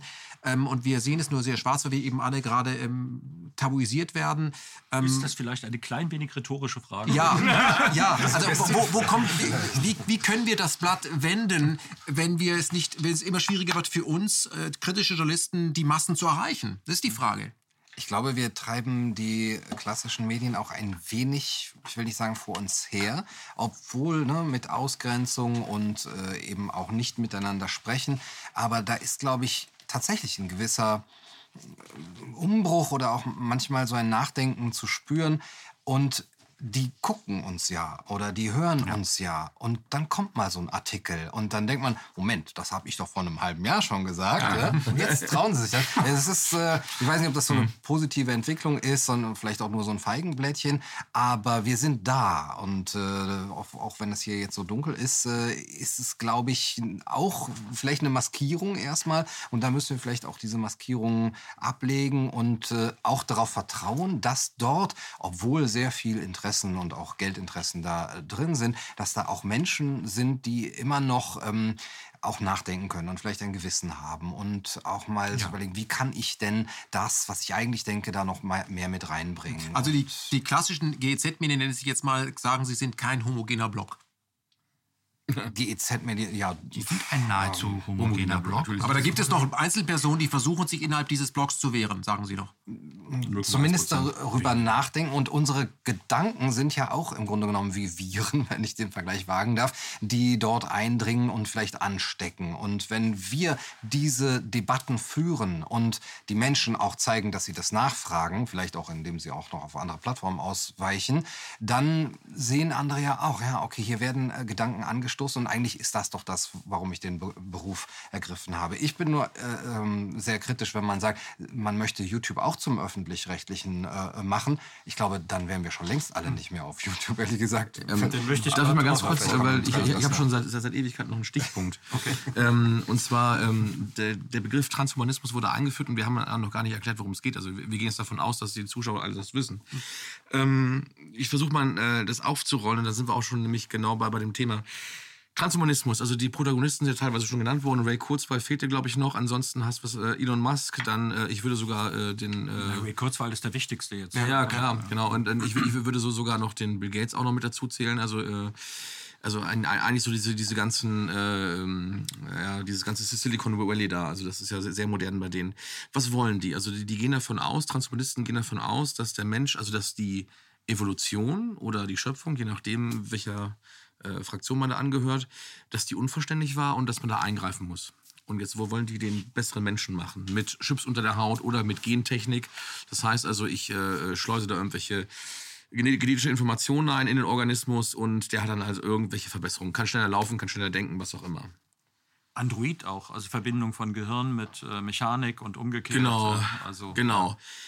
Das ist, ähm, äh, also wenn man so drüber nachdenkt, Moment mal, das hatten wir schon mal. Ne? Das, das kommt mir doch stark bekannt vor. Das war, das war, war so Das mein, ist mein, keine mein, dystopische Fantasie. Ja. Das ist sozusagen, wir leben nicht in der Blade Runner-Welt oder so, sondern das sind Sachen, die stehen vor der Tür. Genau. Die finden auch zum Teil schon statt. Also mein erster Affekt war, das hatten wir schon mal. Und, äh, Gentechnische Veränderungen, Implantation technischer Apparaturen in den Körper. Drogen. Aber nicht nur. äh, Sozusagen Also geplanter. Nachwuchs, gestyle, durchgestylter Nachwuchs und ge- Genau. d- genetisch durchgetrimmt. Das sind Sachen, die müssen, die muss jede Gesellschaft, die müssen wir endlich anfangen zu diskutieren und dann auch. Ähm, Aber die, auch die, die. Idee dahinter, um kurz einzugreifen, Äh, mir mir äh, kam sofort parallel und dachte so, äh, das habe ich schon mal gehört, das ist äh, 80 Jahre her, das, haben, haben die damals nur mit klassischen Zuchtmethoden versucht. Ja. So, das heißt also, jetzt haben wir den Bezug zum Dritten Reich, äh, leider Gottes, also äh, die wissen ja Den, mal. den können wir da auch anstellen. Ja, ja, weil wir das ich will, will ja sagen, also äh, und dann, ähm, dann sieht man, Moment mal, klassische Zuchtmethoden, sie wollten halt die Herrenrasse züchten, was ist denn das jetzt mit dem Transhumanismus? Ganz einfach, die Leute, die sich die Verbesserung leisten können, sind diejenigen, die dann halt die Herrenrasse stellen und alle anderen sind dann die Sklavenmenschen, die dann ähm, da mitlaufen müssen. Gattaca haben sie schon, ich weiß nicht, Genau, fünf oder zehnmal schon die, erwähnt. Filme, die Filme sind oft viel, viel weiter oder viel klarer. Ja, äh, genau. Elysium ist ein Beispiel. also Und da haben wir Gattaca und auf der anderen Seite haben wir Idiocracy. Das sind dann wir quasi. Und wir haben aber auch einen direkten Bezug. Und das, das, das heißt also, ähm, es gibt zum Beispiel jemanden, der heißt Julian Huxley. Und er hat in den 30er Jahren, 1930er Jahren diesen Begriff Transhumanismus geprägt. Und er war nicht rein zufällig äh, Mitglied der Eugenischen Gesellschaft in Großbritannien. Ups. Das heißt also, wir haben jetzt Eugeniker und die sind immer noch unterwegs. Und jetzt kommen wir zu den Themen, die eben gerade diskutiert wurden. Aber das, das, das, das, deswegen brannte mir das auf den Fingern. Dann kommt äh, ähm, äh, nicht nur der, der Umweltschutz, der ist da mit drin, dann ist der Klimaschutz mit drin, ähm, dann äh, Naturschutz im Allgemeinen, dann kommt dieses, äh, dieses ähm, äh, also diese Denke, dass wir zu viele sind auf dem Planeten, die Ressourcen reichen nicht mehr. Das heißt, wir müssen die Gesamtmenschheit äh, Menschheit reduzieren, mit welcher Methode auch immer. Und dann können die, die übrig bleiben, länger leben. Ja, ja, und noch besser leben und so, ne? Genau. Und das ist die Frage, wer, wer sind denn dann die, die übrig bleiben, ne? So, das, das heißt, ähm, also wir hatten ja auch schon mal ein Papier äh, untereinander diskutiert, wo wir dachten so, Moment mal, diese ganze Geschichte mit, mit, der, mit der Naturschutz, also Reservate, da darf dann keiner mehr rein. Also äh, Serengeti Park irgendwie so in, äh, in, äh, in Afrika. Das heißt, das ist also Gated eigentlich Communities. zu, zutiefst man, das sind ja Stämme, die sind schon seit Ewigkeiten da gewesen in diesem Gebiet ähm, und haben dann nomadisch gelebt. Die vertreibe ich aus diesem Gebiet, damit die Tiere da alleine sich äh, bewegen können. Äh, und äh, ich habe so das Gefühl, vielleicht ein paar andere auch, ah, die Weißen, die Weißen dürfen da jetzt rein in diesem Park und aber die Schwarzen, die da vorher gelebt haben, dürfen da nicht mehr rein. Wieso habe ich schon wieder irgendwie so eine Verbindung zu dem, was wir vor 80 Jahren mal erle- erlebt haben? Ähm, und das heißt also, dieser Transhumanismus Ja. ist nichts anderes als die Eugenik, die wir damals gesehen haben, mit anderen Methoden. Das ist jetzt moderner geworden. Und Herr Wiedler, jetzt darf ich mal reingrätschen und sagen, ja, da, die Transeugeniker sagen ja auch intern, warum sind wir gezwungen, uns selbst abzugraden? Also zum Beispiel, wenn wir, ein, wenn wir ein, eine Schnittstelle haben, Gehirnchip, Hyperlink heißt ja, glaube ich, das Patent von Elon Musk, dann ähm, können wir eine Fremdsprache aufladen oder wenn wir eine Behinderung haben, dann können wir das dadurch wegchippen. Aber wir können auch alles, was wir erlebt haben, können wir alles draufpacken und wenn wir dann eine schwere Total Krankheit Recall, haben, so. ja, haben wir, haben, haben, wir, haben wir einen Klon im Schrank und der kann das reinpacken. Aber wir, wir müssen das auch tun, denn wir haben ja einen Konkurrenten, der auch aus unserem Hause kommt. Das ist ja die künstliche Intelligenz. Und die lernt so schnell, ja, sehen wir ja über von, von Schach bis, also Go wird er wahrscheinlich auch irgendwann alle schlagen.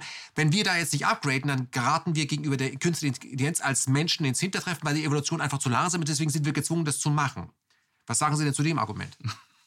Ja, ich bin ja Biologe, das wissen Sie ja. Also ich vertraue voll und ganz der Evolution. Also das, ähm, äh, die hat uns zu dem gemacht, was wir jetzt sind und das funktioniert hervorragend. Und äh, Ja, aber es sind doch zu viele. Wir sind sieben Milliarden Menschen, wir machen die, den Planeten kaputt. So richtig gut funktioniert das ja nicht. Genau, also das, äh, da gibt es ja die einen, die sagen, das, das, das steigt exponentiell und es gibt andere Mathematiker, die sagen, Moment, Wird nee, es nee, nicht. Wir- Wird es nicht. Wir werden irgendwo bei 12 Milliarden Menschen, werden wir das absolute Maximum erleben und dann geht es nicht mehr weiter. Ganz automatisch, also ohne dass, dass wir dafür was, was dazu tun. Wir brauchen nicht in diese Vernichtungsfantasie. Genau. die, die Mittel, wir müssen die Diskussion selber führen und dann eben wäre das sozusagen jetzt tatsächlich ein Problem, ähm, das da beschrieben wird und das ja im Grunde auch aufgebracht wurde, ähm, dann müssten wir aber selber entscheiden, äh, dann tatsächlich in der globalen Debatte, äh, wie damit umzugehen wäre. Ein Mittel wäre zum Beispiel äh, Entwicklungshilfe, Abschaffung des Hunger, Hungers. Ähm, denn äh, sozusagen hochentwickelte Gesellschaften, ähm, in denen sinkt ja die Reproduktionsquote, also sozusagen wie Kinder je, geborener Kinder je Frau. Also ähm, das ist keiner, ist nicht die Aufgabe von irgendwelchen New Agern im Silicon Valley, Genau. darüber so viel, überhaupt auch nur sich auszubreiten, ähm, ungefragtermaßen. Ähm, wenn es denn sozusagen dann tatsächlich zu, zu einer politischen Relevanz kommen soll. Ähm, und es ist also wirklich Hanebüchen, dass, dass Flinten-Uschi, also Ursula von der Leyen, äh, die jetzt inzwischen EU-Kommissionspräsidentin ist, ähm, äh, auch noch sagt, thank you for leadership, also thank you for leadership, Bill. also in auch, sozusagen auch ein Einbruch von Intimität, man duzt sich, nennt sich beim Vornamen und so, ist absolut abstoßend. Äh, Sie, sie, sie müsste als EU-Kommissionspräsidentin also für die Menschen in Europa sprechen und so eine kritische Distanz wahren zu einem berenteten, früh berenteten ähm, Technikmogul und ähm, also wirklich einem freakigen Typen ähm, äh, im Silicon Valley. Das ist, ähm, das ist erstens im, sozusagen entlang der politischen Entität keiner von uns und ähm, das ist jemand, der sich da ausbreitet zu Themen, zu denen er keinerlei Expertise hat. Aber da sind wir ja wieder beim, das da dann sind wir ja wieder beim Menschenbild. Weil Titel der Sendung Tabugesellschaft gleich? Ausgrenzung der neuen Normalität. Vielleicht sind wir die, normal, die, die letzten Demokraten, vielleicht sind wir, werden wir ausgegrenzt, weil wir einfach nicht abgegradet sind. Es muss eine Expertenregierung geben, weil die sind ja deswegen an der Spitze der Pyramide, weil sie so effizient sind. Das ist ja Calvinismus.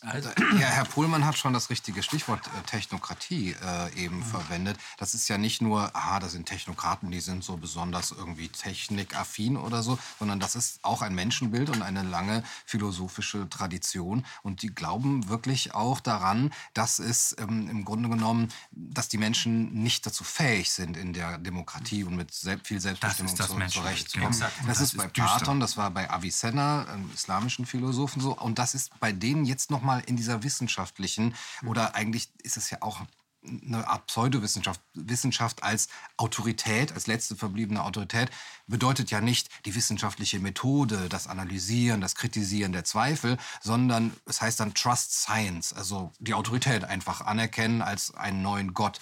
Und der Ja. ist der Gott der Technokraten beziehungsweise die Autorität, mit der sie auch die Tabus durchsetzen können. Also wenn es Tabus gibt, muss es ja auch jemanden geben, der die Überschreitung bestraft. Und das ist jetzt hier sozusagen metaphorisch die Autorität Wissenschaft, die sagt, das ist nicht objektiv. Also du, du bist nicht, das ist nicht wahr, was du, was du tust, wenn du äh, zum Beispiel nicht in diese neue Normalität willst. Denn die Wissenschaft sagt ja, äh, dass nur das unser neues Leben sein kann. Mit Aber die Wissenschaft geht noch weiter. Die Wissenschaft sorgt für ein Klima, äh, dass sie sagt, äh, bisher war, du, du, das war früher in Ordnung, dass du daneben lagst, weil du bist einfach ein bisschen blöder als ich. Ja, du bist einfach nicht abgegradet, das ist dein, aber äh, du bist ein Gefährder.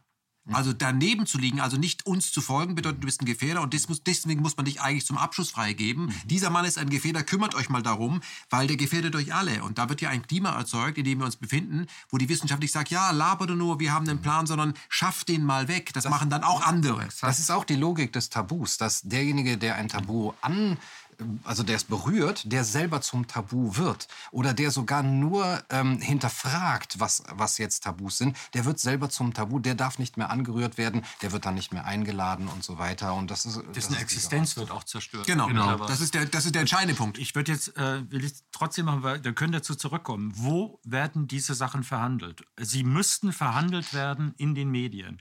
Mein Plädoyer für die Öffentlich-Rechtlichen ist nicht, dass ich äh, die YouTube an die ARD übergeben will. Ich möchte die ARD zur Funktionsfähigkeit reformiert wissen. Ja. Die ARD ist eigentlich von der Grundlage, ist diese Idee eines öffentlich-rechtlichen Rundfunks, sozusagen so eine Art mit einem Parlament dahinter, ist ganz gut. Wenn man jetzt zum Beispiel die Verbindung von Politik, es ist ja immer der Versuch der Politik reinzugrätschen auf der einen Seite, es ist diese relativ enge Kreis von Journalistenmeinungen, der in diesem Apparat ist. Und es ist die Nichtöffnung nach unten. Also wenn ich oben anfange, in dem Moment, wo die Intendanten oder die Chefredakteure von einem Gremium mitbestimmt werden, was wie eine Schöffengericht von 300 aus zufällig ausgewählten Leuten bestimmt wird, habe ich diese ganze korrupte, äh, sozusagen klebrige Nähe weg. Seilschaften, hätte ich schon mal weg, wenn die das bestimmen. Wenn der Chefredakteur gewählt werden muss, wenn der Intendant gewählt werden muss und das Publikum mit äh, entscheidet, dann müssen die Leute gucken, was will denn die Bevölkerung eigentlich? Habe ich eine vollkommen andere Aber reicht es nicht, wenn man mit Herrn Schäuble verwandt ist? so, genau, das haben wir ja real, Degeto. Ja. Ähm, und wenn man jetzt im zweiten, intern, müsste die Journalisten müssten begreifen, dass ihre Aufgabe besteht, diesen Diskurs herzustellen. Also nicht eine sortenreine eigene Meinung durchzusetzen, sondern die gaußsche Verteilung, äh, die in der Bevölkerung ist, auch da reinzubringen und deren Existenzberichtigung, wie ich eben vorhin sagte, aus der Meinungsfreiheit haben. Und nach unten, wir müssten, dieser Apparat ist hypertroph, könnte man gut mit der Hälfte, wäre immer noch reich ausgestattet, und nach unten aufmachen und sagen, wir haben jetzt zum Beispiel sowas wie KenFM oder wir haben äh, Programme, also sozusagen die ganzen, die jetzt nachwachsen, die also eigentlich ja äh, vom Boden her hochkommen. Äh, und die müssten mit eingeführt werden in dieses öffentlich-rechtliche System, wo man sagt, man kann zum Beispiel sagen, wenn die, das Publikum sagt, diese Programme finde ich interessant. Ich finde, die sollten mal ein paar mehr Euros haben, äh, damit sie äh, Dokus, Reportagen und sonstiges machen. Dann wäre das lebendig. Was wir haben, ist eine Wagenburg. Also ich verteidige nicht die ARD, wie sie ist. Ich sage nur eigentlich, wenn man sie betrachtet von der Struktur her, könnte man sie zu einem hervorragenden Instrument, was dann die Foren bietet, wo eben Bhakti gegen Drosten antritt. Und das ist nicht nur einmal, sondern wir diskutieren diese ganzen Themen konstant. Und die kommen, da kommen Leute zum Vorschein. Ich habe also sozusagen vom Paradiesvogel über den Leierschwanz, über den Adler bis zum Küken alles Mögliche. Und hör jetzt mal zu, da ist also Vielfalt da. Mhm. Wir haben ja auch eine extreme Verengung bei den ganzen Sachen. Man kann sich durchaus unterschiedlicher Meinung konstruktiv streiten, auch nicht in 20 Sekunden Abständen, tun wir ja auch gerade zum Teil hier, dass wir das zeigt, dass das geht. Das ist das, was ich meine. Also mhm. ähm, Ihren Einwurf, dass Sie die ARD nicht bei YouTube, äh, ist auch meiner. Mhm. Ich sage nur, dass eigentlich, ich bin ein Freund dieses Systems der öffentlich-rechtlichen, wenn sie denn reformiert werden. Man muss es nur mal richtig machen. Okay, die ARD genau. ist wie der Sozialismus. In gewisser ich, Weise. Ich bin da pessimistischer, ja. dass das, wie, wie wollen Sie das ausschließen, dass nicht dann, auch wenn Sie gewählt sind, Funktionäre wieder eben diese. Indem man sie nach äh, drei Jahren äh, sozusagen neu besetzt, eben wie ein Schöffengericht. Das Funktionale heißt, demokratische Verfahren, also genau. Kontrolle Ombudsleute ähm, und so weiter. Da gibt es schon Möglichkeiten, die natürlich dann umso mehr äh, Bürokratie erzeugen, aber das ist durchaus auch möglich. Ach, das haben das sie doch alle schon. Die haben ihre Parteien, die, das, äh, die Umfragen machen und sowas, die müssten auch veröffentlicht werden. Dass also die das, ARD ja. nie in der Lage wäre, so effizient und erfolgreich und quasi auch mit diesem so ein kreatives Potenzial freizusetzen wie jetzt ähm, Ihr Kanal, das ist anzunehmen. Das wird ja. dann immer um paritätische Verfahren und so weiter gähn. Natürlich äh, wäre das so, aber es ist durchaus möglich.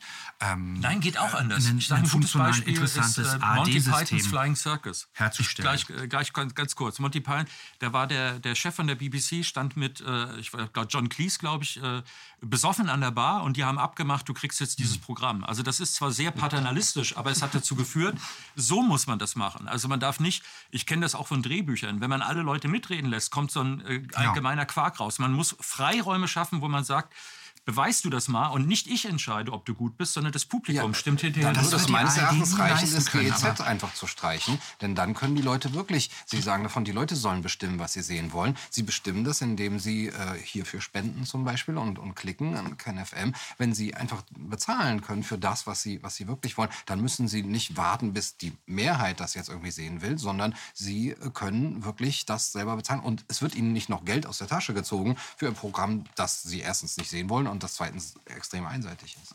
Naja, aber sozusagen das öffentlich-rechtliche System, also im Grunde ein genossenschaftliches Verfahren auf äh, Länder- oder nationaler Ebene, ist eben sozusagen auch eine, eine gemeinwirtschaftliche Möglichkeit, Genau. die sozusagen die auch die Vielfalt der Stimmen herstellt, ohne dass sozusagen, äh, ein, äh, zumindest im besten Fall sollte, ohne dass äh, zum Beispiel große Kon Konzerne die Macht übernehmen oder einzelne Spender oder, oder Investoren auf einmal nur ihr Programm setz, äh, absolut setzen und das auch dann versuchen, so interessant aufzuladen, ähm, dass die Leute dann da bleiben.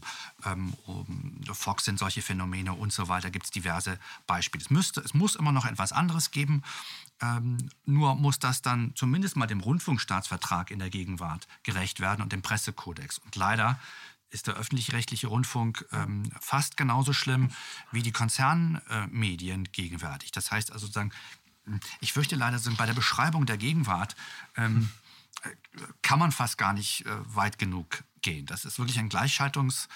Ähm, äh, Phänomen, das es äh, tatsächlich seit sehr, sehr langer Zeit in Europa und im Grunde auf der gesamten Nordhalbkugel so in dieser Form noch äh, nicht mehr gegeben hat.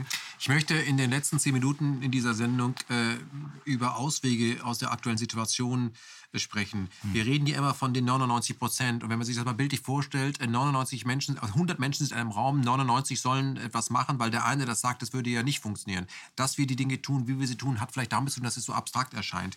Wann kippt denn die Lage eigentlich? Wann merken die wenigen, dass sie ganz viele sind und hören auf mitzumachen? Weil das aus einigen wenigen Massenmedien kommt.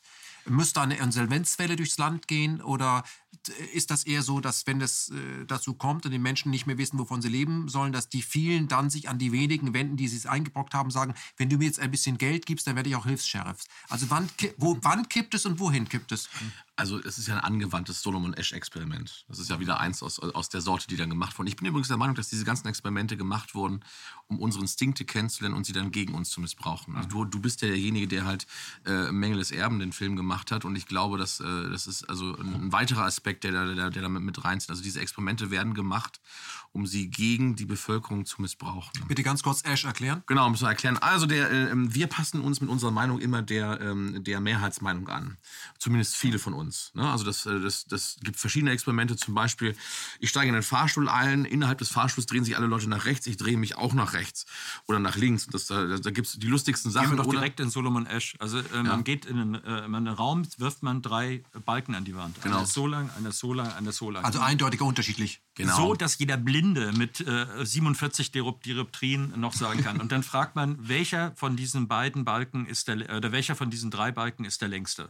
Also irgendwas, was direkt sagen kann. Und dann fragt man das ab. Im Normalfall 100 Prozent sagen die richtige Lösung. Und dann hat man über Schauspieler, es waren sieben Leute, hat man bis zu sechs Leute vorgetunt, die gesagt haben, ein anderer Balken ist der längste. Der lügt also, die lügen. Lügt, also alle lügen bewusst. Sechs lügen bewusst und dann kommt der siebte und soll sagen, nö, da- das ist aber falsch. Und dann ist es bei ungefähr, das ist etwas unter 50 Prozent, aber von den Leuten sagen dann das Falsche. Drei Möglichkeiten, warum? Weil sie denken, sie haben irgendwas nicht kapiert, sie sind einfach verwirrt. Sind peinlich? Ja, äh, dass sie äh, sozusagen sagen, ich sage, bleib jetzt lieber in der Herde. Ähm, und was das Interessante ist, dass man nachweisen kann im Gehirn mittlerweile, dass man dann anders wahrnimmt. Man tunt die Wahrnehmung auf diese Gruppmeinung. Ist aber das Beleg für dieses, was wir am Anfang hatten mit Tabu, dass wir soziale Wesen sind, die sich ab immer orientieren, was die anderen auch denken und machen. Und das ist die Wahrheit. Das ist, das ist das, woran wir uns teilen, äh, woran wir teilhaben. Das zeigt auch, wie wichtig es ist, äh, dass bei einem Diskurs nicht eine Meinung nur äh, gewirkt. Dann kann man nämlich so arbeiten. Das ist politisch Propaganda. Wenn alle, wenn nur noch eine Sache gesagt wird, dann kann man die durchsetzen. Das ist das. Also her, wenn, du, wenn es dir gelingt, Herdentrieb herzustellen, kann alles zur Wahrheit erklärt werden. ja, und wenn, man, und wenn man aber nur einen hat, der sagt, nee, Moment, ich sehe das aber ganz anders, dann bricht sofort dieses Konstrukt zusammen. Deswegen ist es so ungeheuer wichtig, dass wir diese Diskurse haben, wenn wir an einer freiheitlichen Sache Oder aber, dass sie den einen wegkassieren, damit das nicht passiert. Und ich Ja, möchte auch sagen, diese ganzen Forschungen sind, das habe ich nach meinem Studium erst gelernt, sind alle aus dem militärindustriellen Komplex, also von der CIA, von den Geheimdiensten, vom Militär finanziert worden. Was ich gelernt habe als Kommunikationsforschung an der Uni, war das, was aus diesem Apparat kam. Und alles, was nicht aus diesem Apparat kam, wurde rausgedrückt aus der Forschung schon damals. Also das muss man wissen, dass man eigentlich Herrschaftsinstrumente, Herrschaftslogik gelernt hat. Und davon sollten wir uns für jeden, der eine äh, sozusagen, der nicht in dieser, in dieser Richtung mitdenken will, also der für äh, im weitesten Sinne für eine, äh, für eine sozusagen offene Gesellschaft wäre, das dann bei Popeye. Ich kann es aber auch sozusagen für eine freiheitlich-sozialistische oder wie auch immer nennen. Also überall, wo man nicht gezwungen werden will zu etwas, müssen wir zurückgreifen, dass wir diesen Diskurs und die Meinungsvielfalt und dass eine äh, Meinung sich wie in der Wissenschaft ursprünglich ja, sich durchsetzt, weil sie eine größere Überzeugungskraft hat. Das darf das einzige Maß, die einzige Maßnahme sein, die dort gilt. Aber Dirk, also du vergisst natürlich auch, dass da natürlich Eitelkeit mit dabei sind und wir haben es ja bei Alfred Wegener, dass dann die Meinung sich dann durchsetzt, wenn er verstorben ist, Klammer auf, und auch seine Gegner verstorben waren, Klammer zu. Das heißt also... äh, Thomas Kuhn, Paradigmenwechsel Ja, der Wissenschaft, ja, ist aber- bekannt, aber das Prinzip, die Wissenschaft funktioniert ja, um das jetzt mal zu sagen, eigentlich sehr gut oder funktionierte, ist also ein gut funktionierendes äh, Generierungssystem für Erkenntnis, sonst wären wir nicht da, wo wir sind. Man muss das nur funktionsfähig erhalten. Und wie alles geht es in den Verfall über. Herr Pohlmann, Ich will, ich will Ihre Frage noch beantworten, weil Sie haben haben mir die Frage gestellt. Ähm, wir sehen es jetzt an einem Beispiel 9-11. Das ist ja eigentlich auch so äh, mit einer der Startthemen von KenFM gewesen. ähm, also ich äh, beobachte in meinem Bekanntenkreis verschiedene Gruppen und ähm, äh, Wissen die, dass sie beobachtet werden? ja, bestimmt. Man diskutiert dann und dann ist dann, also sagen wir mal, so, so vor, vor, vor drei, vier Jahren war das dann so. Nee, also alles Verschwörungstheorie. Man war sich da einig, also das mit 9-11 ist genauso gelaufen, wie das dann die offizielle Darstellung war. Und ähm, die Mehrheit, ähm, abgesehen von mir in dem Raum, war dann halt der Meinung, das ist jetzt alles Verschwörungstheorie, wenn man da irgendwas anderes sagte, dass das halt nicht äh, Alibaba und sondern 19 Räuber waren. Ähm, und dann trifft sich die gleiche Gruppe wieder. Und dann, und dann ist was ganz Interessantes. Also die, die, ähm, es, es hat sich eine Entwicklung äh, abgespielt in den letzten äh, Jahren. Und das sehen wir auch an vielen Meinungsumfragen. Also bei 9-11 sehen wir gerade, dass die öffentliche Meinung kippt. Wir haben eben nicht mehr den Zustand, dass alle sagen, es ist eine Verschwörungstheorie, dass, äh, äh, dass da irgendwie ähm, äh, etwas anders gelaufen ist, als uns das gesagt wurde. Spätestens bei diesem WTC 7, was ich als das schwächste Glied in der, in der gesamten Erzählungskette da ansehe, sieht man dann, ah, okay, da, da, da bricht ein Gebäude im freien Fall zusammen. Also irgendwie ist das mit diesem Feuer und auch symmetrisch bricht es zusammen. Die Fassade ist also mit, mit einem asymmetrisch sich ausbreitenden Feuer nicht, nicht zu vereinbaren. Geht gar nicht. Also das funktioniert nicht. Ähm, und genau diese Argumente kommen dann von den Leuten. Das heißt also, dann, dann wird dann gesagt, ähm, nee, nee, das, das Gebäude ist, ist, ist jetzt, äh, das, das, das kann nicht sein. Und dann, dann komme ich da drauf, Moment mal, wenn das Gebäude jetzt ähm, zum Einsturz gebracht wurde, was ja inzwischen auch äh, per wissenschaftlicher Fairbanks? Fairbanks, genau, also per wissenschaftlicher Studie bewiesen wurde, ähm, dann äh, bricht eine ganze Kette zusammen. Weil das Gebäude kann ja an demselben Tag nicht erst gerade zu, zur Entscheidung gebracht werden, dass es gesprengt wird. Das heißt, es muss eine Vorplanung gegeben haben. Wer, hat- wer hat das gewusst? Und dann fällt auf einmal das gesamte Gebäude von 9-11 zusammen. Deswegen erfahren wir nichts davon. Ja, genau, das ist ja genau. Aber, aber die Gruppe hat das dann irgendwann äh, durchgekaut und dann, dann trifft man sich wieder und denkt man so, ey, was ist denn jetzt los? Also jetzt, äh, auf einmal ist die Mehrheit äh, äh, dafür, dass da irgendwas nicht stimmt mit der ganzen Geschichte und kaut auch genau die ganzen Probleme durch, die jetzt schon, die wir schon Ewigkeiten äh, durchgekaut haben hier. Und dann, da sind ein paar dagegen und dann, also ich habe die Gesichter noch, noch, noch ähm, äh, im Kopf, dann, äh, dann sagen die, ja, das war doch alles, das ist doch Verschwörungstheorie und alle, äh, bist du, bist du blöd? Also das, äh, du musst dir auch mal die Daten angucken. Und dann waren die vollkommen überrascht, konsterniert, dass die auf einmal von allen Seiten ähm, also Widerspruch kam. Und das ist halt das, das angewandte Solomon-Esch-Experiment. Wenn man das, da sieht man wirklich, also wie so diese Gruppendynamik stattfindet. Und ich wette darauf, dass die jetzt, äh, das ist natürlich, äh, naja, eine persönliche Kränkung mit dabei, bist du blöd, was soll das denn? Die werden das nachgeguckt haben. Und das, das sehen wir jetzt gesamtgesellschaftlich bei solchen Themen, die eine gewisse kritische Masse im Sinne von, ja, im doppelten Sinne, ne? also äh, so, sowohl im äh, nuklearen Sinne als auch im, ähm, im, äh, im Sinne von äh, kritisch nachdenkender Bürger, ähm, wenn wir die erreicht haben, dann, dann, dann zündet die Bombe irgendwann. Aber die Frage ist ja, welchen Effekt hat das, außer dass die sich jetzt einig sind, aber die, die das dann veranstaltet haben, sind ja einfach, kommen ja ungeschoren davon und machen ja, spielen das ihre ist- weiter, ihre das Spiele. Ist, das ist eins der Einstiegsthemen. Das heißt also, dann, dann habe ich, Moment mal, ich bin jetzt seit 19 Jahren belogen worden, seit 2001 bis jetzt. was erzählen die Medien noch an, an Sachen, die nicht gestimmt haben. Ich hoffe, dass dieser Effekt also, einsetzt. Ja, genau. Und Wikipedia, das, ne, das ist ja ein zweites Einstiegsthema. Das ist ja das, eigentlich ist ja nichts Besonderes zu sagen. Die Wikipedia, äh, da stimmt einiges nicht drin. Da sind einige Sachen absichtlich falsch eingetragen.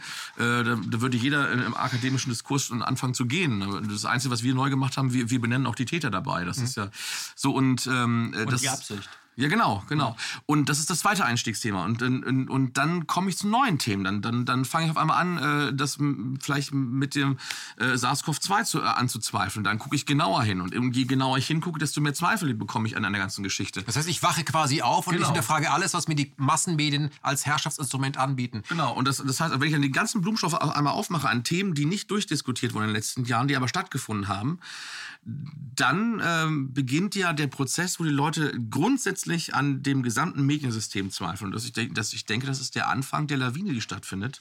Also wie, äh, ne, also was muss sich ändern, war ja die Frage. Wenn diese Lawine ins Rollen kommt, müssen wir nur noch darauf achten, dass die auch weiterrollt, die Lawine. Und ich glaube, das ist also für uns, äh, wir beobachten das sehr wohlwollend. Und es gibt dann noch andere, die beobachten das überhaupt nicht wohlwollend. Die versuchen jetzt also wirklich mit, mit Bremsen äh, ohne Ende das, das Ganze auszustoppen. Herr Kaiser, ähm, äh, können wir äh, sagen, in dem Moment, wo man uns abschaltet, haben wir quasi gewonnen, weil Sie merken, ähm, Sie versuchen, können es noch bremsen, aber aufhalten können Sie es nicht mehr? Können wir uns zurücklehnen, sagen, ach, das geht schon seinen Gang? Ja, zurücklehnen bestimmt nicht. Ähm, aber wenn wir etwas Positives uns wirklich so auch vor Augen halten, sollten dann, dass die Unterstützung ja da ist. Also, dass es diesen Kanal hier gibt und dass wir unsere Arbeit machen können, ist ja die Wirkung dessen, dass sehr viele Menschen in, der, in dem Sinn dieser rollende Schneeball schon sind und da auch Dinge opfern, ja, Zeit und aber auch Geld.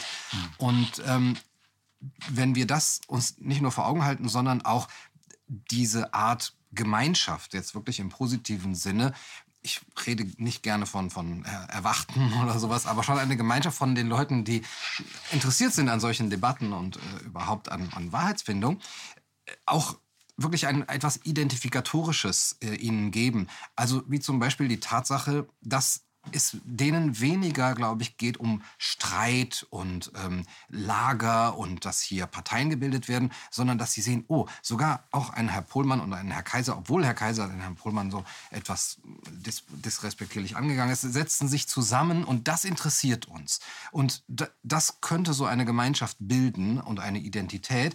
Und die müssten, glaube ich, Menschen wie Sie zum Beispiel schützen. Die sollten sich, und das tun sie, glaube ich, auch schützend ähm, vor diese Menschen stellen, wenn die angegriffen werden, sodass die auch das Gefühl haben, ja, ich stelle mich in den, äh, in den Sturm, ja, etwas pathetisch vielleicht, aber ich werde auch geschützt und es ist auch okay. Auch ein Zeichen für andere. Ne? Mao hat gesagt, äh, bestrafe einen, erziehe Hunderte, aber äh, man kann auch sagen, belohne einen und erziehe Hunderte oder gib ihnen das positive Beispiel. Es ist okay, wenn du dich da rauswagst, so Solomon Ash mäßig, äh, dann auch, ähm, dass die anderen eben ähm, das eingehen. Und da denke ich, ähm, sollten wir auch äh, wirklich ja nicht, nicht scheu sein zu sagen, äh, schützt diejenigen, die nonkonformistisch sind in der Gesellschaft, dass sie äh, diesen Fortschritt, mentalen Fortschritt, gesellschaftlichen Fortschritt auch weiterhin antreiben können.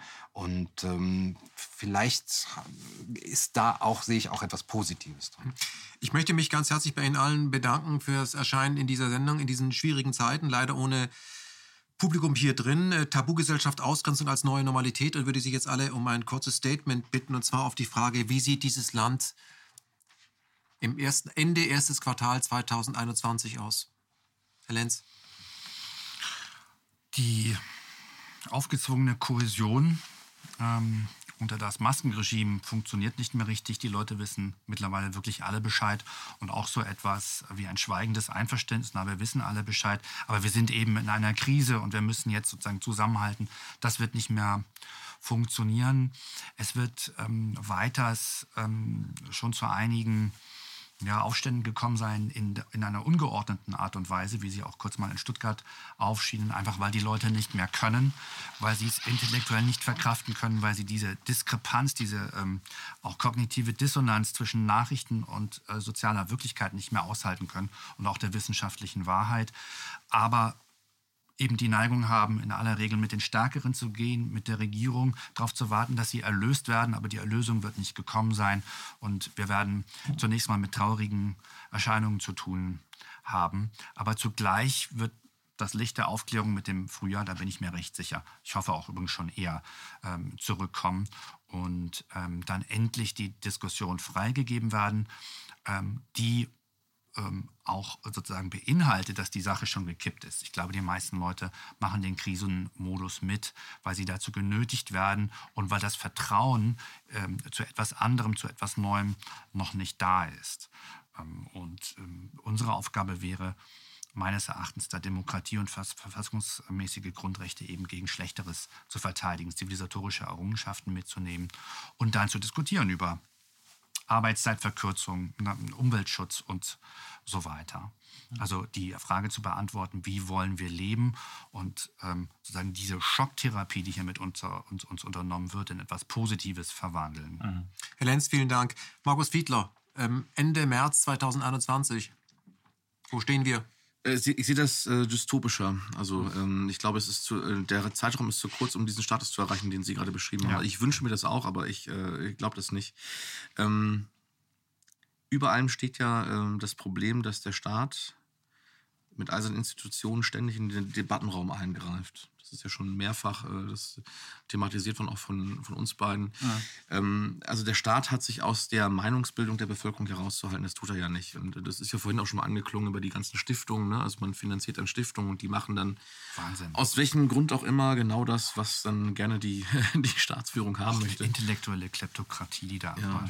Also es ist ausgelagerte staatliche Zensur. Man macht, keine, man, man macht keine direkte Zensur, man lagert es aus. Und diese Mechanismen funktionieren sehr gut. Also das, äh, die funktionieren so gut, dass äh, also ich müsste ja erstmal den meisten Leuten erklären, was da alles dahinter ist. Und wir haben noch äh, bei ganz vielen Organisationen, also jetzt auch Querdenken, habe ich gerade vorhin mit einem telefoniert aus Hannover. Ähm, äh, wir haben so, so, so, so, so Basisprobleme. Die wissen nichts von dieser Transatlantifa oder, oder Antideutsche, wie sie genannt werden. Also äh, diese Truppe, die halt die sämtlichen linken Bewegungen zersetzt. Ähm, sie wissen nichts von, von diesen ganzen Problemen, die wir gerade hier auch schon diskutiert haben, also von diesen ganzen Mechanismen, wie das funktioniert. Ähm, das dauert länger. Also ich glaube, dass wir an dem Punkt, den Sie gesandt haben, äh, das ist dann April 2021, äh, werden wir äh, noch tiefer in einen totalitären Staat hineingerutscht sein. Ganz klar. Mhm. Herr Fiedler, vielen Dank für dieses äh, dystopische Statement, ähm, wie wir da wieder rauskommen, vielleicht irgendwie das Licht ausmachen. Ähm, Gunnar Kaiser, vielen Dank fürs Kommen, auch für Sie zum ersten Mal bei KenFM. Wir haben uns ja noch nie im Einzelgespräch getroffen, aber das können wir ja gerne tun, auch ohne Maske viel sympathischer, auch ohne Zoom viel sympathischer. Wie sieht Ihrer Meinung nach ähm, die Republik ersten, Ende erstes Quartal 2021 aus? Ich denke, wir werden die Folgen zu spüren bekommen der Maßnahmen, diese einschneidenden Maßnahmen, wirtschaftliche Folgen, ähm, die Rezession, aber auch die psychosozialen Folgen. Also was das mit einer Gesellschaft macht, mhm. so auf Abstand gehen zu müssen, das ist einfach ja nicht unsere natürliche Lebensweise. Die Angst, die vor allem die Kinder äh, haben als vollkommen ungeschützte äh, Menschen, die, über die das jetzt hereinbricht und auch gemacht wird. Also da würde ich tatsächlich von Machen sprechen, eine Angstmache. Ähm, unverantwortlich auch. Und ähm, das wird nicht folgenlos an uns vorübergehen. Und da wird natürlich auch ein großer Hilfeschrei kommen. Es werden äh, die Folgen eben in was Depressionen, was äh, Alkoholmissbrauch, Medikamentenmissbrauch oder äh, Suiziden äh, angeht, zu spüren sein. Und da vielleicht auch ein großer Hilfeschrei, der sich wahrscheinlich dann wieder nach dem Staat richten wird und äh, nach den Global Players und dann tatsächlich in diese noch totalitärere Welt führen könnte. Ja. Gunnar Kaiser, vielen Dank auch für diese wirklich ganz tollen Aussichten. Und dann das Schlusswort an den äh, Mann, der auch als Philosoph bei uns ist, Dirk Pohlmann. Ich erhoffe mir einen Lichtblick. Möchte ich auch geben. Also äh, die Grundsituation, glaube ich, wird finster sein. Aber wenn man jetzt alles, äh, und zwar so alles, wie Sie es beschrieben haben, wenn ich jetzt sage, ich muss das alles erkennen, bevor ich äh, agieren kann, das glaube ich nicht. Ich äh, erinnere mich, äh, ich bin jetzt hier der Dinosaurier im Raum. Ich habe so die letzten Ausläufer von 68 mitbekommen oder auch von Woodstock. Ja, das war relevant. Und ich glaube, dass es ähm, nicht darum geht, alles im Einzelnen zu durchleuchten, wie schlimm es ist. Dafür haben sie uns. Wir machen das beruflich. Sondern viel interessanter wäre, machen Sie sich die Gedanken, was Sie wollen. Wie wollen Sie leben? Äh, sich darüber und das Leben, nicht nur die Gedanken zu haben, sondern eigentlich auch an die jungen Leute. Organisieren Sie sich Ihr Leben anders, wo Sie sich das selbstständig machen. Ich behaupte, dass wenn es eine Änderung gibt, wird es kommen und zwar aus dem positiven Lebensgefühl, nicht aus dieser angstgesteuerten Variante, die uns gerade aufgedrückt wird, sondern aus etwas, wo es einfach mehr Spaß macht, so zu existieren. Und die Räume, wo man darüber reden kann, also ein Herr Thoma mit seinen wunderbaren Holzhäusern, ist ja vielleicht das, was Sie jetzt vorhaben, wo Sie ich gehe mir an Richtung Süden ähm, abziehen und dann auch einen äh, sozusagen Diskurs haben. Es wird ganz massiv darum gehen, sich dort darüber unterhalten, was man will und zu zeigen, wie man es tun kann. Also das heißt, einen Garten aufzubauen äh, mit Kindern, um äh, denen zu zeigen, wie die Natur funktioniert, ohne Einsatz von Glyphosat, Wikipedia und ähnlichen Schädlingen, äh, wäre eine tolle Angelegenheit. Und das sozusagen, dass es ein Gefühl ist, hey, da, das, da, ich möchte da dabei sein. Ich finde, wir sollten uns auf das Positive äh, insofern, dass nichts stärker ist als eine Idee, deren Zeit gekommen ist. Ja? Das ist auch ein schönes Zitat von Antoine de Saint-Exupéry. Ist das, nee, das ist, glaube ich, gar nicht. Nee, das ist von Victor Hugo. Bloch. Antoine äh, Exupéry hat gesagt, wenn du willst, dass die Leute ein, äh, sozusagen ein Schiff bauen, unterrichte sie nicht in äh, Mechanik, in Werkzeugen und was sie haben, sondern erzeuge in ihnen die Sehnsucht nach dem großen, weiten Meer. Mhm. Das ist mein Vorschlag. Herr Pohlmann, ich möchte mich ganz herzlich für diese wirklich philosophischen äh, Schlussworte bedanken. Die sind eine perfekte Rampe für das, was ich noch zu sagen habe. Erstmal vielen Dank für alle, dass Sie gekommen sind. Geben sich selbst einen Applaus, aber achten Sie auf die Aerosole. ja, das war die 24. Ausgabe von Positionen. Äh, Tabugesellschaft war das Thema Ausgrenzung als neue Normalität. Ist im Moment so, aber wir haben die Möglichkeit, das zu ändern, indem wir das nicht akzeptieren. Ähm, dass ich heute keinen Anzug trage, sondern ein bisschen sportlicher gekleidet bin, da gibt es einen Grund dafür. Das ist die letzte Position in diesem Studio, das ist die letzte Position in dieser Stadt und es ist auch die letzte Position in diesem Land. Ich habe das ja auch schon auf meinem Kanal YouTube angekündigt. KenFM bricht seine Zelte in Berlin ab. Diese Stadt, in die ich mal gekommen bin vor knapp 30 Jahren, weil sie so tolerant war, ist inzwischen derart unangenehm geworden, dermaßen Asset geworden, auch gefährlich geworden für mich und für meine Familie, dass die meisten eh schon weggezogen sind. Sie haben recht, Herr Pohlmann, wir werden in den Süden gehen, aber da sind wir bei unserem Seefahrtprogramm. Wir haben es ja auch schon gesagt und auch aufgefordert. Wir, äh, es ist leicht, äh, ein kleines Studio, Garagengröße irgendwo hinzustellen, wo ich dann KenFM im Gespräch weitermachen kann und mich mit weiteren Experten dahingehend treffen, dass ich die aktuelle Gegenwart ausdeute, wie schrecklich sie ist. Das ist äh, nicht das, was ich möchte, sondern ich möchte eine Arche bauen. Ich werde auch eine Arche bauen. Ich nenne das ja Campus und alle sind eingeladen, uns da zu unterstützen. Wir brauchen vor allem Cash, denn wir brauchen Geld, um diesen Campus hinzustellen. Es muss ein großes Studio sein, eine Fläche, eine Begegnungsstätte im Analogen. Das ist ganz wichtig. Menschen sind analog, auch wenn die Transhumanisten das sich anders vorstellen, wo Menschen aller Couleur sich treffen können. Und äh, das ist ein Medienhaus als Beginn eines Campuses, wo ich mir erhoffe, dass sehr viele unterschiedliche Disziplinen, Journalisten, äh, Architekturbüros kommen, um eine neue Welt zu kreieren im, im realen Raum, die eben nicht wissen, wenn sie über den Campus wandeln, wer ihnen da begegnet. Da kommt es genau zu diesen unerwarteten Begegnungen, die das Leben ausmachen. Dafür gibt es ja auch ein Wort, das heißt einfach Schöpfung. Nicht vorher wissen, was einem passiert, wenn man in den Wald geht und überrascht werden.